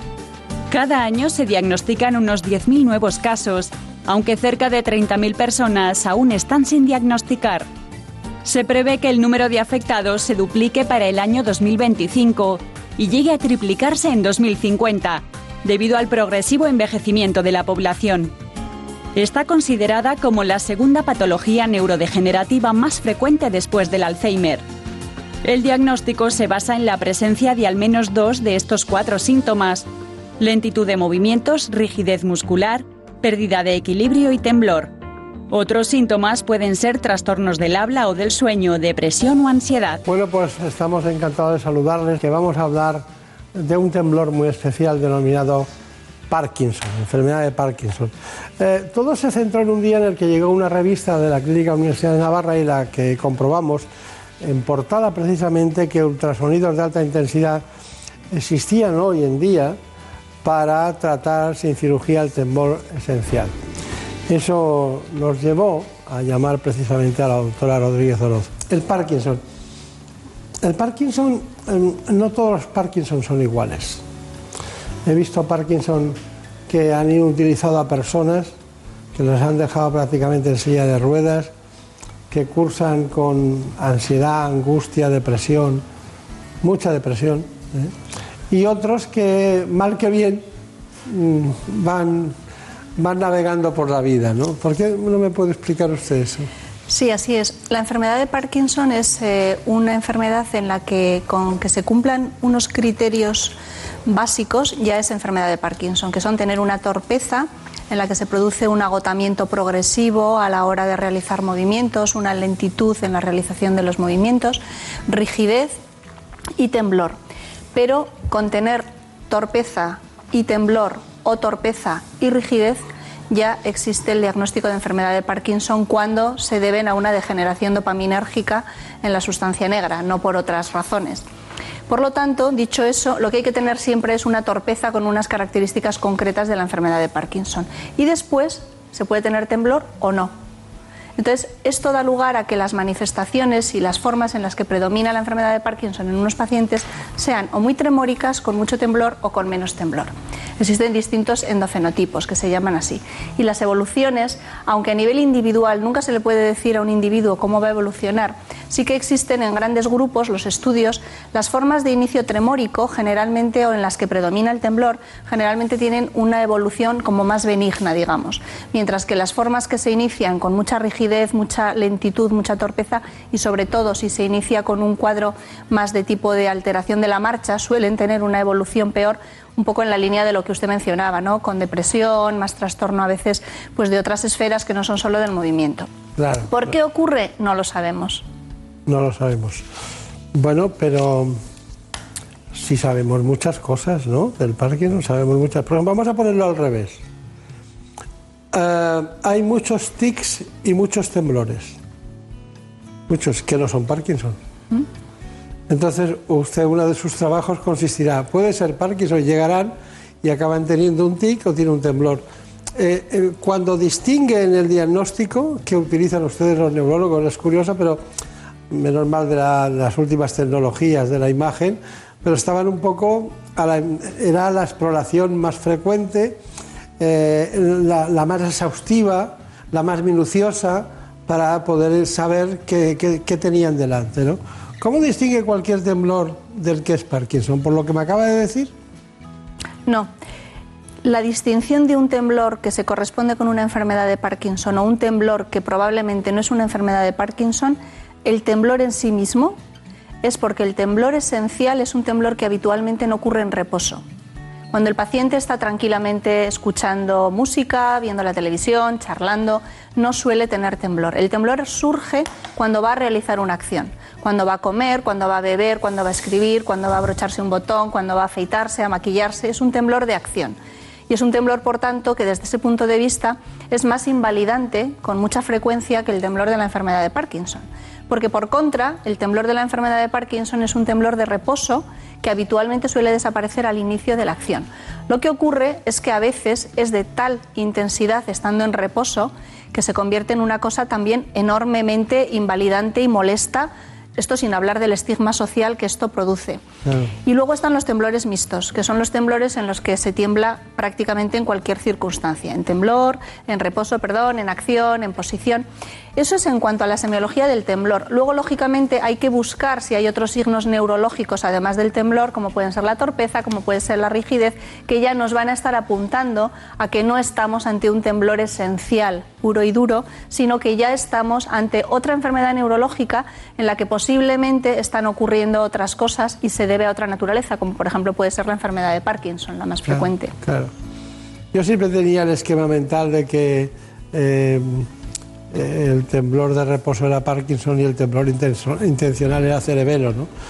El temblor intencional del cerebelo no es el temblor esencial. El temblor esencial es un temblor postural y es un temblor que existe en la acción. El temblor cerebeloso es un temblor un poquito diferente, que es un temblor cinético, efectivamente, pero que tiene algunas connotaciones. Una patología de cerebelo da temblor, pero el temblor esencial no se debe a una patología de cerebelo estructural que la podamos ver, aunque los últimos estudios nos están apuntando a que posiblemente sí que haya algunas alteraciones celulares cerebelosas que hacen que el circuito que va de cerebelo a tálamo, etcétera, empiece a funcionar mal y que por eso en el tálamo, que es en donde se realiza el HIFU, empiecen unas neuronas a oscilar de una manera que no es correcta. O sea que posiblemente puede venir del cerebelo, vienen las últimas eh, investigaciones por esa línea, siendo que no hay una lesión en el cerebelo, como la que posiblemente usted se acuerda que estudió en la carrera del temblor cerebeloso por lesiones, que es un temblor eh, muy, muy cinético en el que no se puede hacer prácticamente nada. y que es más intencional, ¿no? Porque el otro es más de reposo. Bueno, es un esquema en un ginecólogo para situarse ante lo que estamos, ¿no? Como era, Como era mi caso, ¿no? Ya después viene la profundidad. Cuando usted habla de GIFU cada vez, eh, está hablando de los ultrasonidos de alta intensidad. Sí. Por eso habla de GIFU. Hablo de HIFU, que es, o la, eh, el acrónimo dicho en inglés de los ultrasonidos de alta intensidad. Bueno, es como le llamamos habitualmente nosotros, por eso, claro. sin darme cuenta, lo digo. Bueno, ¿hay alguna sustancia que intervenga en el Parkinson? Sí. En la enfermedad de Parkinson lo que ocurre es que hay una pérdida de un neurotransmisor, perdón, que es la dopamina. Las neuronas que degeneran en la enfermedad de Parkinson son fábricas de dopamina. De manera que si van poco a poco perdiéndose estas neuronas vamos a tener menos dopamina. Y la dopamina es un regulador de movimiento, es un regulador de emociones, es un regulador del estado anímico, es un regulador del sistema de recompensa. Y las manifestaciones motoras, que son las que habitualmente primero eh, nos damos cuenta y son las que más manifiestamente nos llevan al médico, se deben a este déficit de dopamina. No podemos controlar el movimiento como previamente. Última pregunta para situarnos en el problema, luego iremos por, por partes. ¿no? Eh, ¿Cómo es posible que hayamos sido capaces de fabricar insulina de todo tipo y condición y, serotonina, ¿no? Y, seamos capaces de los eh, neurotransmisores intentar regularlos. ¿Qué pasa con la dopamina que no acaba de, ser perfecta? En el sentido de, que viene de fuera, claro, viene de fuera cuando la tomas, pero no acaba de solucionar este problema. La dopamina, eh, que no la podemos dar como tal, porque la dopamina no atraviesa la barrera hematoencefálica y no llega al cerebro, damos un precursor de dopamina, que es la levodopa, de manera que la levodopa sí atraviesa la barrera y dentro del cerebro, en las neuronas eh, que tienen una maquinaria concreta que son capaces de transformar la levodopa en dopamina, se transforma en dopamina. Pero al principio, cuando se establece el diagnóstico de enfermedad de Parkinson, que los síntomas son todavía relativamente leves, porque el diagnóstico se hace cuando hay una pérdida dopaminérgica en torno a un 50-60%. El cerebro tiene una gran capacidad de compensación y hasta llegar a ese punto nos manejamos bien sin síntomas motores.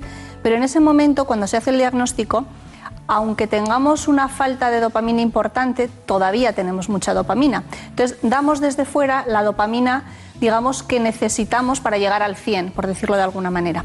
Pero todavía tenemos mucha reserva endógena. Entonces esa dopamina es capaz de ser captada por las neuronas que todavía existen vivas, las neuronas dopaminérgicas vivas, la transforman en levodopa, la almacenan para usarla cuando hace falta, la recaptan cuando hace falta, es decir, tienen una capacidad de jugar, entre comillas, de utilizar esa dopamina de una manera más fisiológica, más como hace un cerebro normal.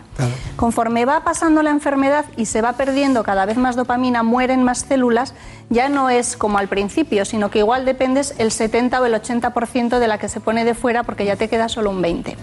Y en ese momento hay muy poca maquinaria para poder hacer un buen uso de esa dopamina que damos desde fuera. De manera que la poca maquinaria que existe lo que hace es que la transforma toda de golpe y la libera. De manera que aparece el fenómeno de las fluctuaciones motoras, durante un poquito tiempo te hace efecto la medicación, pero luego se te pasa hasta la siguiente toma y además cuando te hace efecto, como se ha soltado toda de golpe, tienes demasiada dopamina en el cerebro. Entonces aparecen movimientos involuntarios. El paciente tiene lo que se llaman discinesias. Bueno, y pasamos a otro asunto que ha hecho Ana Villalta, que ha estudiado precisamente la diferenciación en lo que es el temblor esencial de lo que es la enfermedad de Parkinson. El temblor esencial es el trastorno del sistema nervioso más frecuente en adultos. Se nota especialmente cuando el paciente cambia de postura o carga peso o se realiza un movimiento. El temblor esencial suele tener una progresión de la intensidad del temblor y es lenta con el paso de los años. En España el 5% de la tercera edad padece temblor esencial. ¿Pero qué tienen en común el temblor esencial y el Parkinson? Básicamente algunos síntomas como el temblor, problemas al andar y del equilibrio. Sin embargo, son enfermedades distintas. El Parkinson es un trastorno degenerativo, idiopático y lentamente progresivo del sistema nervioso central, caracterizado por disminución y lentitud de los movimientos, rigidez muscular y temblor de reposo. Existen estudios clínicos, epidemiológicos, de imágenes genéticos y patológicos que apoyan un cierto vínculo entre las dos enfermedades. No obstante, mientras que la enfermedad de Parkinson suele considerarse una dolencia con un pronóstico complejo, el temblor esencial suele considerarse una enfermedad benigna. Nos vamos a entrar en la, en la, en la esencia de lo que queríamos en este espacio, ¿no? Doctora Rodríguez Oroz, vamos a hablar de los ultrasonidos de alta intensidad. Les voy a poner un, reportaje y después usted me comenta las indicaciones, contraindicaciones y cómo lo ve. Porque ustedes tienen un gran especialista en, ci- en neurocirugía, el doctor Guridi, que está como director de ese departamento, que también tiene cosas que decir en este aspecto. ¿no? Pero vamos, vamos a ver el caso de, de- esta nueva tecnología, que es una tecnología, porque a mí me gusta decir las cosas como son. No conozco a nadie de Siemens, a nadie, pero, pero es una tecnología de alguien que se ha interesado por ese tema, que es, es Siemens la creadora de este, de este efecto. La Clínica Universidad de Navarra ha incorporado recientemente un equipo HIFU, que es un equipo de ultrasonidos eh, de- con alta intensidad para poder hacer lesiones en estructuras muy profundas, como son los ganglios basales, en pacientes que teóricamente no serían candidatos a cirugía. Esta técnica es una técnica no invasiva y no necesita cirugía. Los pacientes candidatos inicialmente a este tipo de terapia serían pacientes con temblor, tanto temblor esencial como temblor parkinsoniano, que por su edad o por sus características no pudieran ser sometidos a cirugía, vamos a decir, abierta. Se le pone un marco de estereotaxia al paciente y se depila y se le tumba en la camilla de resonancia y se le coloca una membrana por fuera de la cabeza para que los rayos no quemen la piel. El paciente durante el procedimiento estaría despierto, sin nada de medicación, y está dentro de la propia resonancia, de tal manera que se hace siempre todo el tratamiento dentro de la propia resonancia.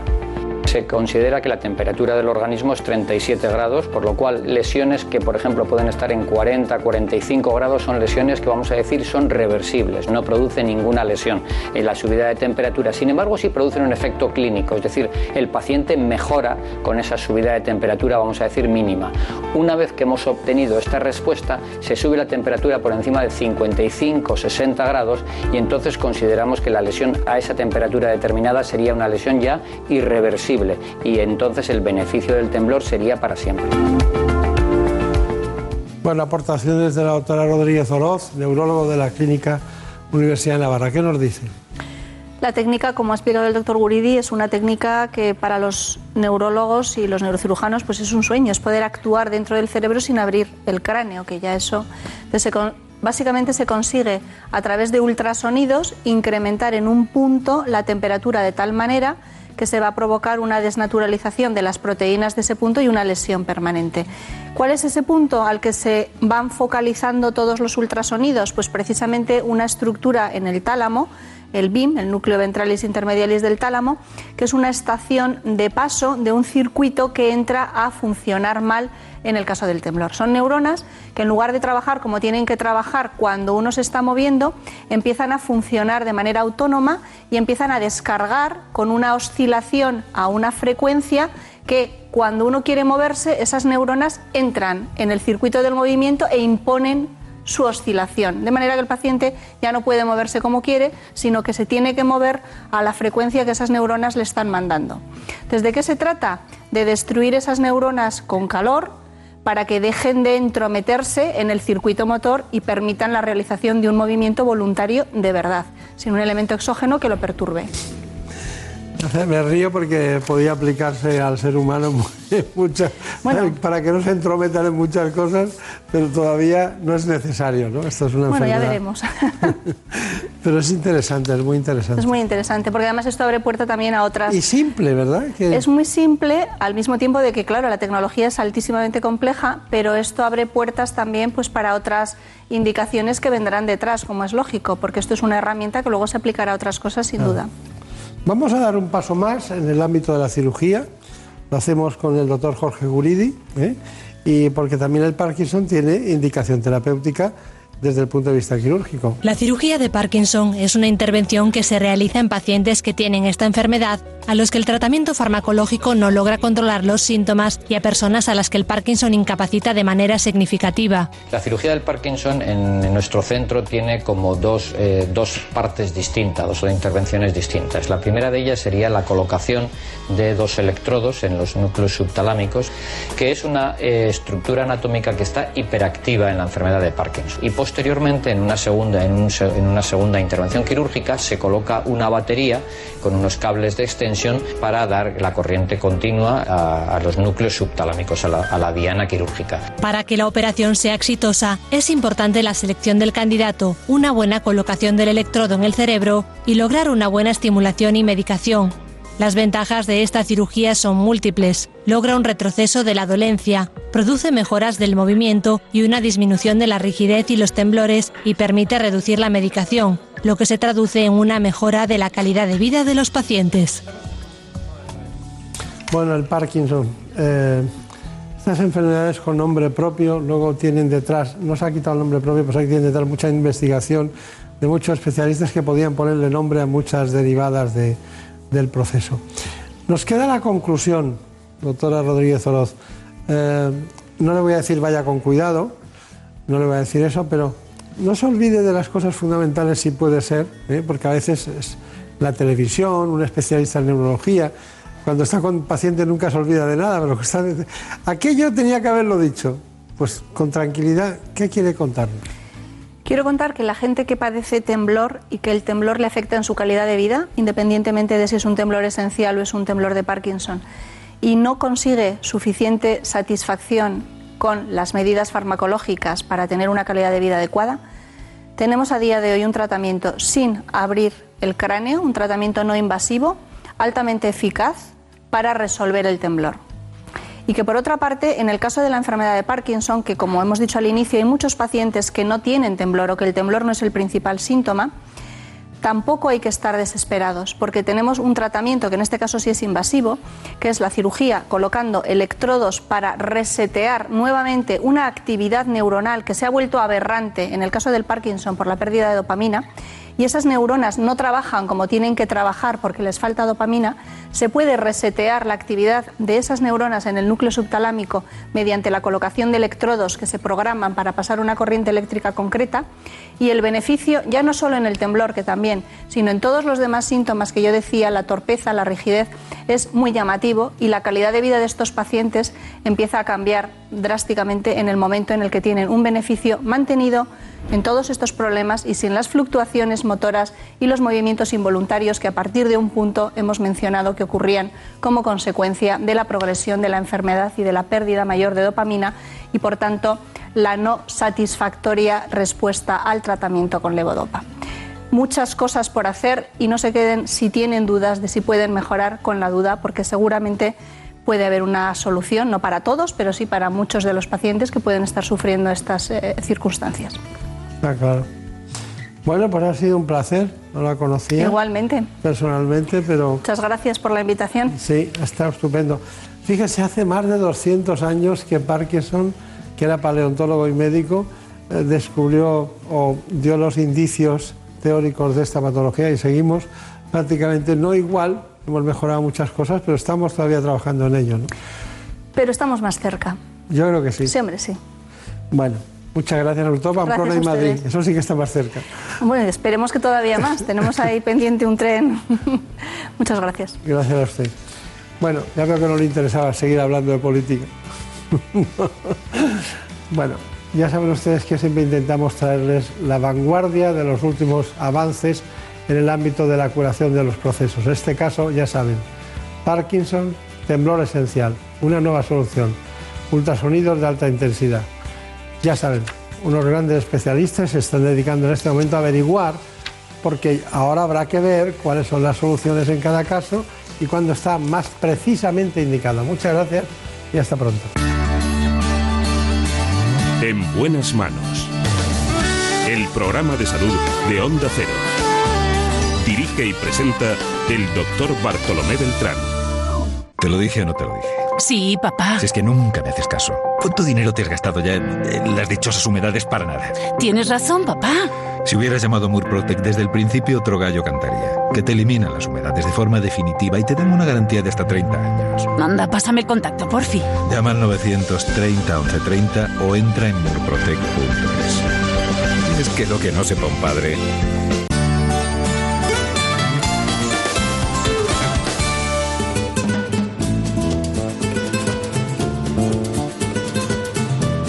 Llegado el momento de conocer lo que publican nuestros compañeros de La Razón en ese suplemento de A tu Salud.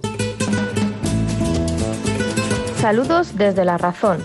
En el suplemento de este domingo hacemos un resumen de la octava edición de los premios A tu Salud.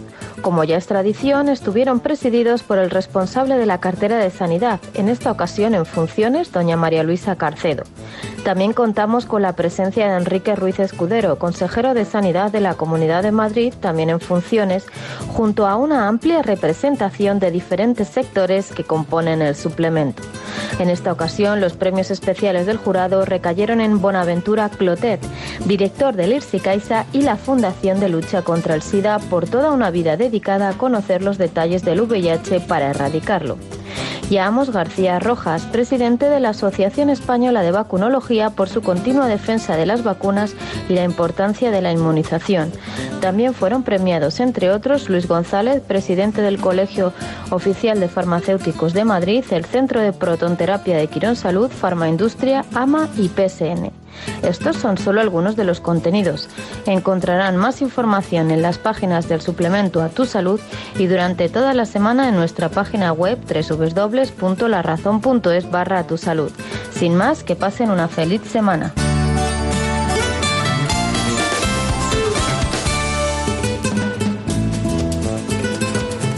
Ha llegado el momento más ilustrado en el ámbito del conocimiento de la sanidad y la salud pública en España. Viene de la mano del Global, Gaceta Médica.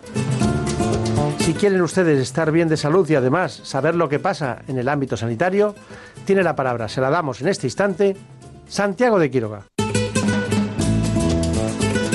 Repasamos la actualidad sanitaria. El Global nos dice que solo el 8% de la investigación oncológica sale adelante, o sea que el 92% fracasa. Y es que los ensayos oncológicos duran mucho más que los ensayos clínicos de otras patologías, concretamente es un, 40% más.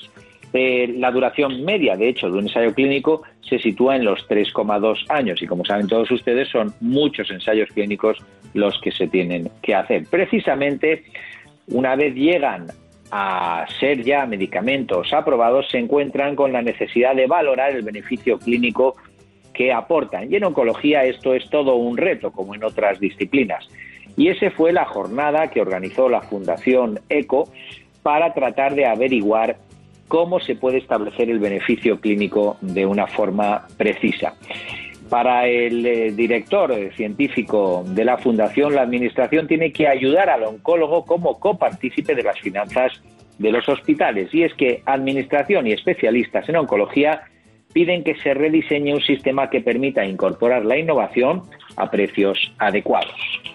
Seguimos con especialistas, pero nos vamos a los urgenciólogos y a los infectólogos. Y es que los urgenciólogos demandarán al Ministerio, nos cuenta Gaceta Médica, si no reconoce su especialidad. Hay que reconocer que más del 95% de la población europea está atendida por urgenciólogos o por infectólogos y en el caso de los infectólogos esperarán a otoño para ver si la demanda histórica de su especialidad se cumple.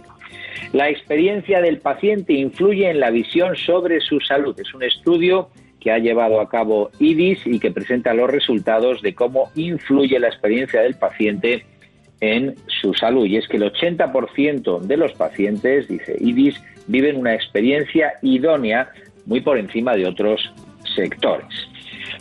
Seguimos con las comunidades autónomas. Nos cuenta Gaceta Médica que Andalucía destina casi 6 millones de ayudas a la de biomédica del País Vasco nos llegan noticias de que se puntúa un notable alto al servicio que presta Osaki Decha y en Castilla y León llegarán a casi 500 plazas para el MIR, que son 27 más. Se refuerza en Castilla y León la red asistencial y de formación.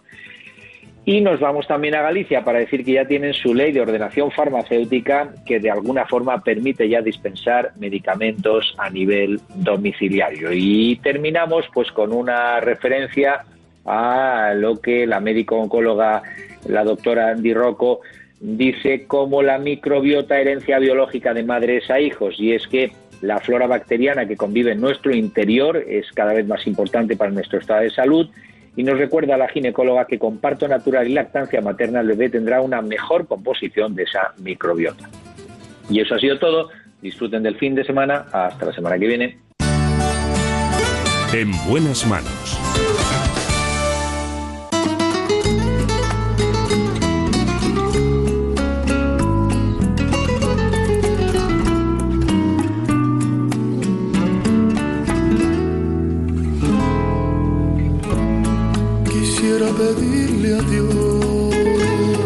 esta doctora, curiosamente, se llama como mi abuela, Margarita.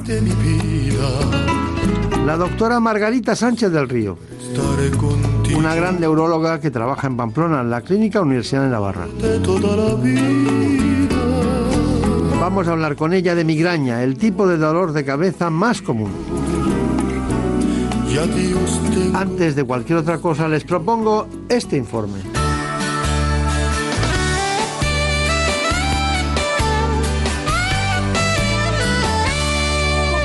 En España, más de 5 millones de personas padecen migraña, una patología que se asocia al dolor y que implica costes socioeconómicos. Se trata de un tipo de dolor de cabeza intenso, a menudo unilateral. Otros de sus síntomas son mareos, náuseas y sensibilidad a la luz, los sonidos o los olores.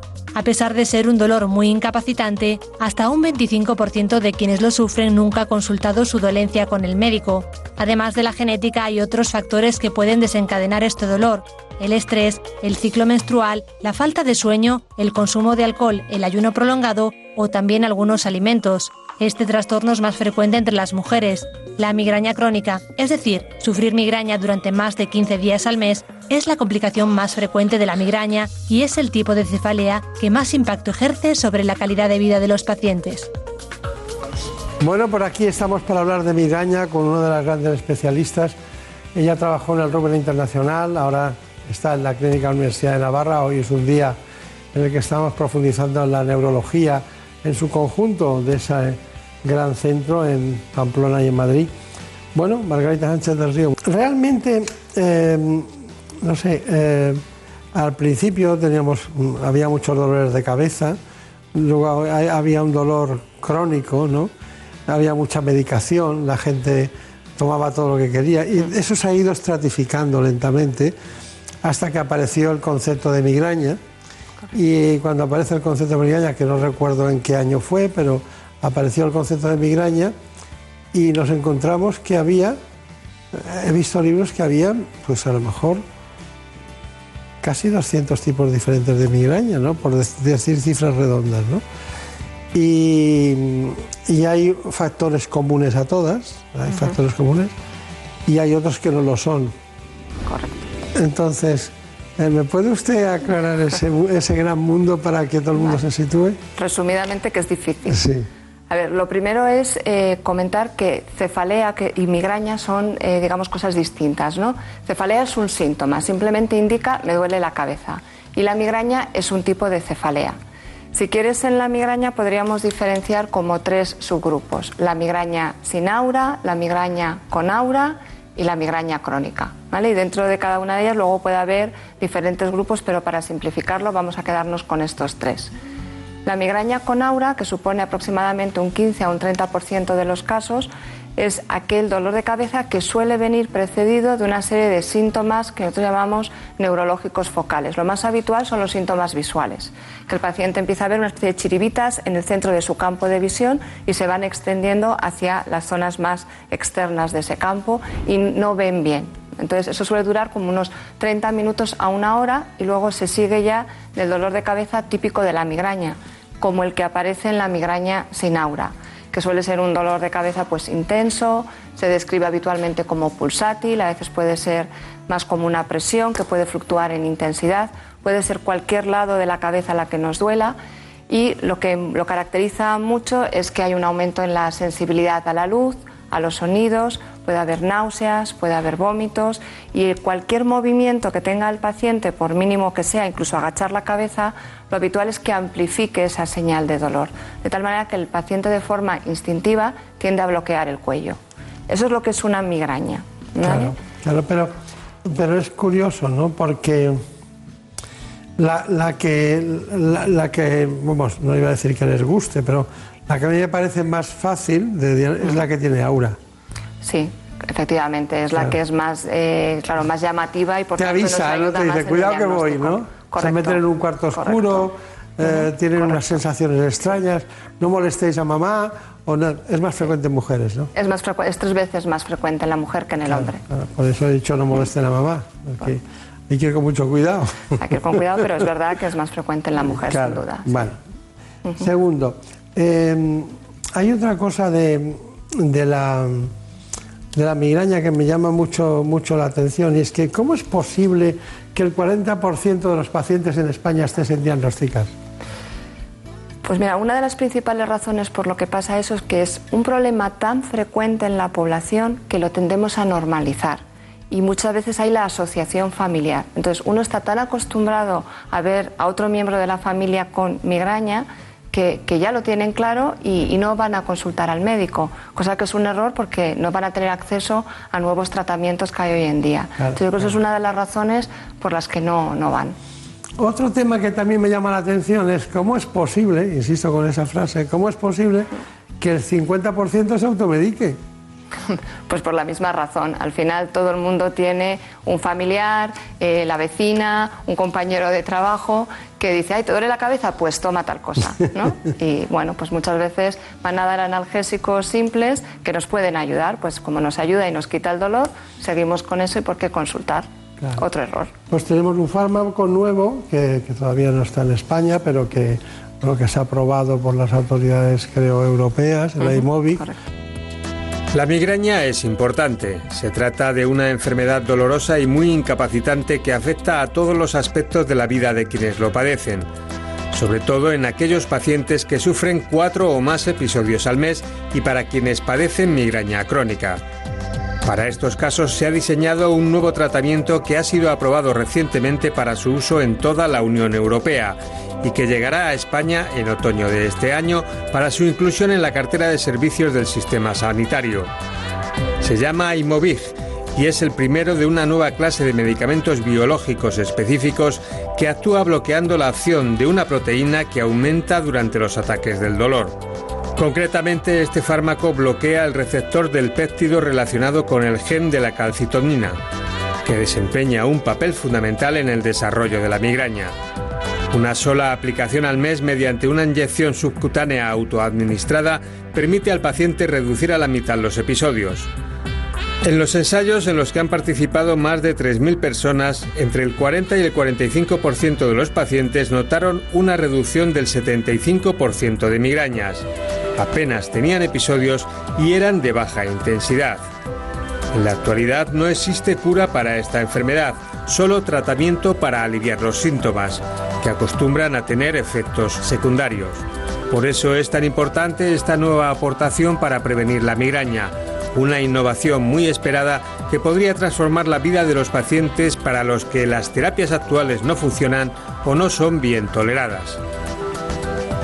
Bueno, doctora Margarita Sánchez del Río, ¿por qué no nos pone en contexto este avance? ¿no? Porque me imagino que habrá...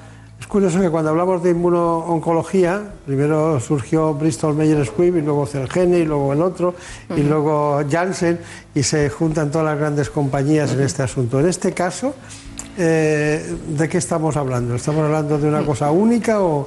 No, a ver, son unas nuevas eh, moléculas que van a ayudarnos a prevenir la migraña. Realmente van a salir cuatro fármacos dentro de estos grupos de anticuerpos. Este que habéis mencionado vosotros es, va eh, en concreto contra el receptor de esa molécula que es el principal neurotransmisor de las vías de dolor, que el acrónimo es el CGRP. Pero hay otras tres anticuerpos que van a ir contra la propia molécula. La importancia de estos tratamientos es que es de las primeras veces que realmente se diseña un fármaco para tratar la migraña. Hasta ahora estábamos utilizando fármacos preventivos que servían para otro tipo de problemas de salud, como eran muchos antiepilépticos, betabloqueantes, antidepresivos. Son fármacos que salieron primero al mercado con una indicación, como puede ser la depresión o la epilepsia, y que luego con el paso del tiempo y con ayuda de ensayos clínicos se ve que funciona también para controlar el dolor pero son, tienen varias otras acciones. Estos fármacos están diseñados para bloquear esta molécula que, como he dicho antes, es el principal neurotransmisor de las vías de dolor. Eso es el lenguaje de especialistas ya, el biológico. Es un biológico, aunque sea un anticuerpo, tengo que decir que no modifica para nada el sistema inmune, ¿vale? que es una de las preguntas que a veces surge. Entonces, ¿esto va a hacer que yo esté inmunodeprimido? ¿Voy a tener más infecciones? No, porque la acción es muy específica para bloquear esta sustancia o su receptor. Claro, es un, es un medicamento diana, diríamos, de, alguna manera. Eso sería ideal, ¿no? Que todo fuera así, ¿no? Y que fuese esta la única molécula involucrada en el dolor sería lo ideal. Participa en lo social pasa mucho, ¿eh? que no encuentras la persona adecuada, que no sé qué. En medicina es. Como todo. Que como todo. sea exacto, ¿no? Diana total. Bueno, eh, le voy a preguntar enseguida por el Botox y la migraña, que es otro tema a debate, ¿no? ¿Usted pensaba cuando empezó con a estudiar la migraña que algún día el Botox serviría? La verdad es que no, pero la verdad es que es un tratamiento que funciona y se sabe también el mecanismo de acción, o sea que no es algo tampoco sorprendente, aunque lo parezca al principio, ¿no? Ahora nos lo cuenta todo. La migraña es el tipo de cefalea más común y aunque es muy incapacitante, existen una serie de tratamientos para paliarla, los sintomáticos y los preventivos. Dentro de este grupo, uno de los más efectivos para la migraña crónica es la toxina botulínica, ya que se cree que mejora esta enfermedad bloqueando la transmisión del dolor. Su aplicación la realiza un neurólogo mediante inyecciones de toxina botulínica a nivel facial y de cuello y se repite pasados tres meses. Según un estudio de la Sociedad Española de Neurología, este tratamiento permite reducir a la mitad el número de crisis en un 70% de los pacientes. Además, la investigación concluyó que iniciarlo en el primer año del diagnóstico aumentaba las posibilidades de que los pacientes tuvieran una buena respuesta. Por ello es importante el diagnóstico precoz para poder aplicar un tratamiento adecuado. Bueno, estaba viendo, digo, el votos, es quien lo iba a decir, ¿no? Me sorprende que es un tema que parece de, estética, medicina estética, y resulta que, sirve para la migraña. Bueno, cuéntanos, ¿por qué sirve? Vale. ¿Y cuándo está indicado? ¿Cuándo usted dice eso? ¿Y cuándo diríamos? Porque a veces no lo soluciona, ¿eh? ¿El que no soluciona el qué? El votos no soluciona la migraña a veces. A ver, ningún tratamiento tiene una eficacia del 100%. Y por eso hay que buscar realmente el tratamiento más adecuado para cada paciente. Por eso no tratamos a todo el mundo igual. ¿Cuál es el perfil del paciente, diríamos, el retrato robot del paciente en el que estaría más indicado el voto? Bueno, pues es un paciente con migraña crónica, es decir, un paciente que tiene más de la mitad del mes con dolores de cabeza, de los cuales al menos ocho días de ese mes tiene una migraña más, más intensa. Realmente son pacientes que han probado otros fármacos orales preventivos y no les ha funcionado o han tenido muchos efectos secundarios. Entonces lo que se hace con la toxina es en una sesión, en la consulta, se va a pinchar la toxina en al menos 31 puntos. Y esos puntos lo que siguen es la distribución de los nervios sensitivos en la cabeza. Nervios que están involucrados en vehiculizar la señal de dolor dentro al cerebro. Suelen ser muchas ramas del trigémino y del nervio occipital mayor, que es el nervio que está en la parte posterior de la cabeza, porque al final toda esta información llega al mismo centro de dolor. Entonces, la toxina que se aplica subcutánea en, esas zonas del nervio lo va a captar el nervio sensitivo. El efecto sobre el dolor es independiente del efecto motor o del efecto cosmético o estético. ¿vale? Lo que sucede es que en la zona de la frente los nervios motores y los nervios sensitivos están muy cerquita y entonces podemos a veces tener el beneficio además de que nos atenúa un poco las, arrugas. Es un efecto secundario, pero es un efecto que está ahí, pero no es lo que se persigue. Eso no lo había dicho ningún neurólogo nunca, que yo, que Eso yo pasa. Pero suele pasar. Es un plus que tiene además el paciente. Que hay muchas mujeres a las que no les gusta ese efecto, por cierto. O sea, que no siempre es, además, quítame las arruguitas. ¿eh? No van a perder la expresión facial ni nada por el estilo, pero bueno. El caso es que esos nervios van a captar la, la toxina y van a inhibir la señal de dolor. No están anestesiados, ¿vale? La sensibilidad se mantiene, pero la capacidad de esos nervios de liberar ese mismo péptido, el CGRP, se va a ver disminuida. Y entonces, a través de un fenómeno que se llama sensibilización periférica, se altera un poco lo que es la sensibilización central, es decir, la cantidad de información que llega desde fuera hacia el interior del cerebro se disminuye y disminuye, por tanto, la frecuencia con la que tienen dolor de cabeza estos pacientes. Claro, claro, claro. Bueno, eh, provoca mucho asentismo, la migraña. Mm, hay 5 millones de personas eh, que pueden tener este proceso, con 3 millones y medio fijo y tal. Eh, a pesar de eso, ¿cómo es la consulta de un neurólogo? Porque debe ser horrible, ¿no? Hombre, no. Eh, a ver. Me refiero en el sentido de que siempre migraña, migraña, migraña. Mm, a ver, no, porque es verdad que cada paciente es muy distinto. Como tratemos solo migraña, lo estaremos haciendo mal. Hay que ver cuáles son las circunstancias personales de esa persona, si tiene todas las otras enfermedades de las que he hablado y que hay que detectarlo, porque sí que puede influir mucho en la migraña. Eh, si van a planificar una mujer joven un embarazo, qué hacer con la medicación, cuáles son las circunstancias personales de esa persona, por ejemplo. Pues hay gente que hace turnos de noche de trabajo y les puede alterar ese cambio en el sueño y puede facilitar el dolor.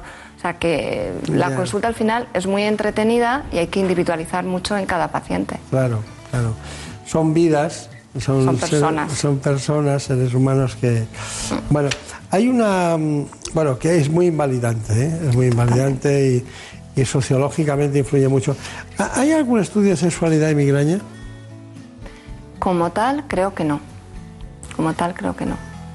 Pero, pero, hay sociológicamente sí. Usted lo, lo percibe, ¿no? Sí, a ver, la migraña obviamente como es un factor, eh, bueno, es una enfermedad que es invalidante. Pues se lo voy a traducir. Quiero, eh, vamos a salir esta noche y, no puedo porque, porque tengo migraña. Eh, otro día se organiza todo y una gran organización hmm. de mucha gente, no, no puedo ir, vete tú porque tengo migraña, ¿no? Es exactamente es uno de los grandes problemas. O sea, la migraña no solo es invalidante en el momento en que están teniendo el ataque, sino que muchos de los pacientes dejan de hacer muchas actividades o planificar actividades por culpa de miedo a tener el ataque. Y ya se ha visto a través del estudio con la Asociación de Pacientes, ese que presentabas antes, que no solamente afecta al paciente, sino también a su entorno porque esas personas que están, el marido, la mujer, los hijos, también se van a ver afectados porque ese familiar tiene el dolor de cabeza, les afecta también en su vida. Entonces no hay que infravalorarlo bajo ningún concepto.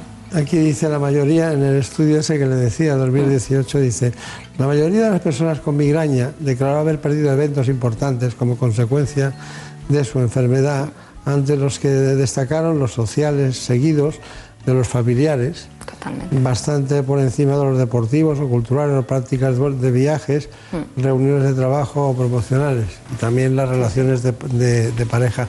Y me lo enfocaba más a la mujer porque es más frecuente en las mujeres, aunque sea de, lo- de los dos. Bueno, pero también somos lo que comemos. También somos lo que comemos. Y de repente estás muy bien y pruebas un, un alimento en el extranjero o donde sea, aunque los conozcas muy bien, la dieta que tienes en nevera o con lo que tienes pensado comer durante la semana, pues ya sabemos que el, que el tanino del vino tinto es un desencadenante. Correcto. ¿El chocolate es desencadenante? No, eso es uno de los grandes mitos que hay. A ver, cuando eh, empieza el ataque de migraña, no empieza ya en la fase de dolor de cabeza, sino que hay una serie de síntomas previos que pueden estar más o menos marcados en cada paciente, porque nuevamente cada paciente es un mundo, y son lo que llamamos síntomas premonitorios. Entonces hay gente que, por ejemplo, se puede encontrar como más hiperactivo, gente que está bostezando más, gente a la que le apetece tomar dulce y uno de los dulces más habituales que buscamos cuando Claro. tenemos esa carencia por el dulce es el chocolate. En ese momento no me duele la cabeza, me puede doler la cabeza llegar a la fase de cefalea unas horas más tarde y hacemos la falsa asociación que el dolor de cabeza me ha desencadenado el ataque. Y es ahí donde nace el mito. Está muy callada en Villalta, pero se lo ha trabajado mucho eso. Se lo encargamos y hizo este reportaje. Llevar hábitos de vida saludable es importante a la hora de mantener a raya las migrañas, y es que la cronificación de esta enfermedad está relacionada con varios factores que favorecen su aparición. Uno de ellos es la alimentación. Existen algunos productos como el chocolate, el café, las nueces o el queso que podrían funcionar como desencadenantes.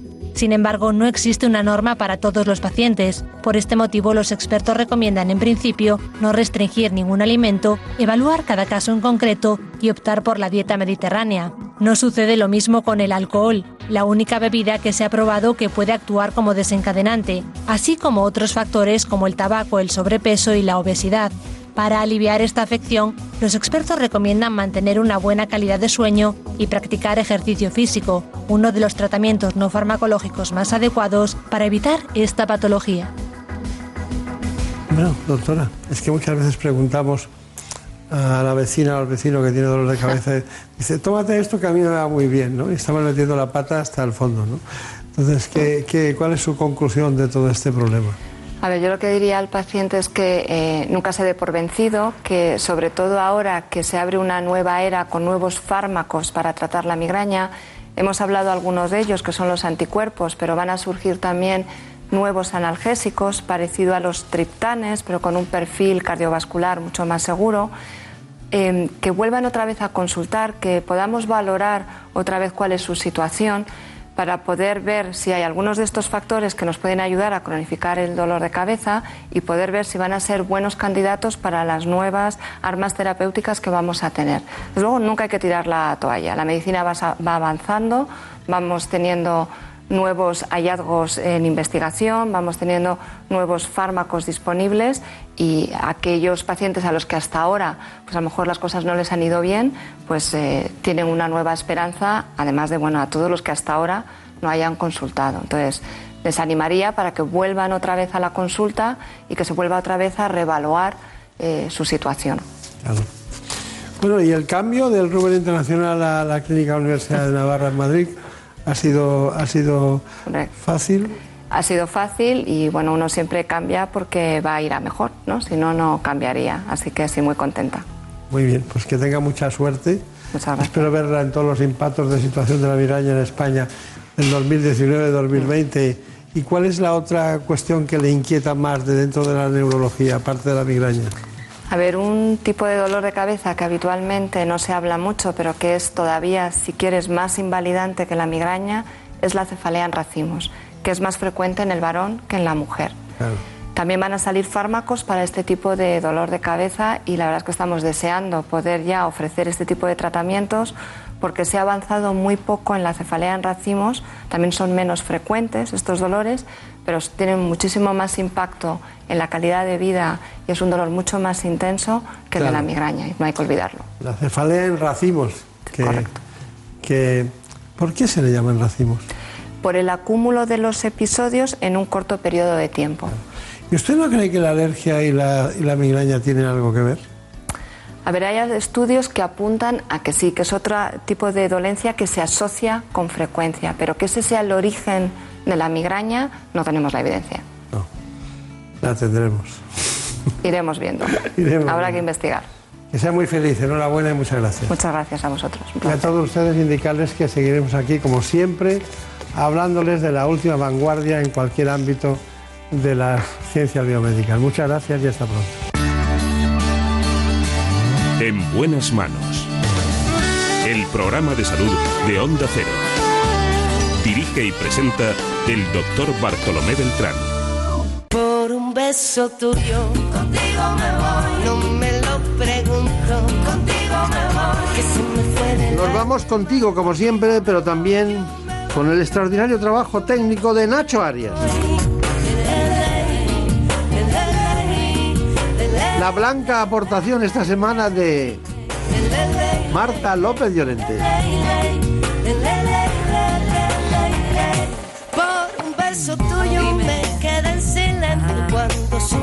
Les dejamos. Volveremos la semana que viene y seguiremos, como siempre, hablando de salud. No quiero olvidarme de que a las 9 tienen ustedes una gran oportunidad y ver estos programas en televisión. Porque el contenido es el mismo. Así que les espero en la sexta a las 9 de la mañana. Por un beso tuyo, contigo me voy.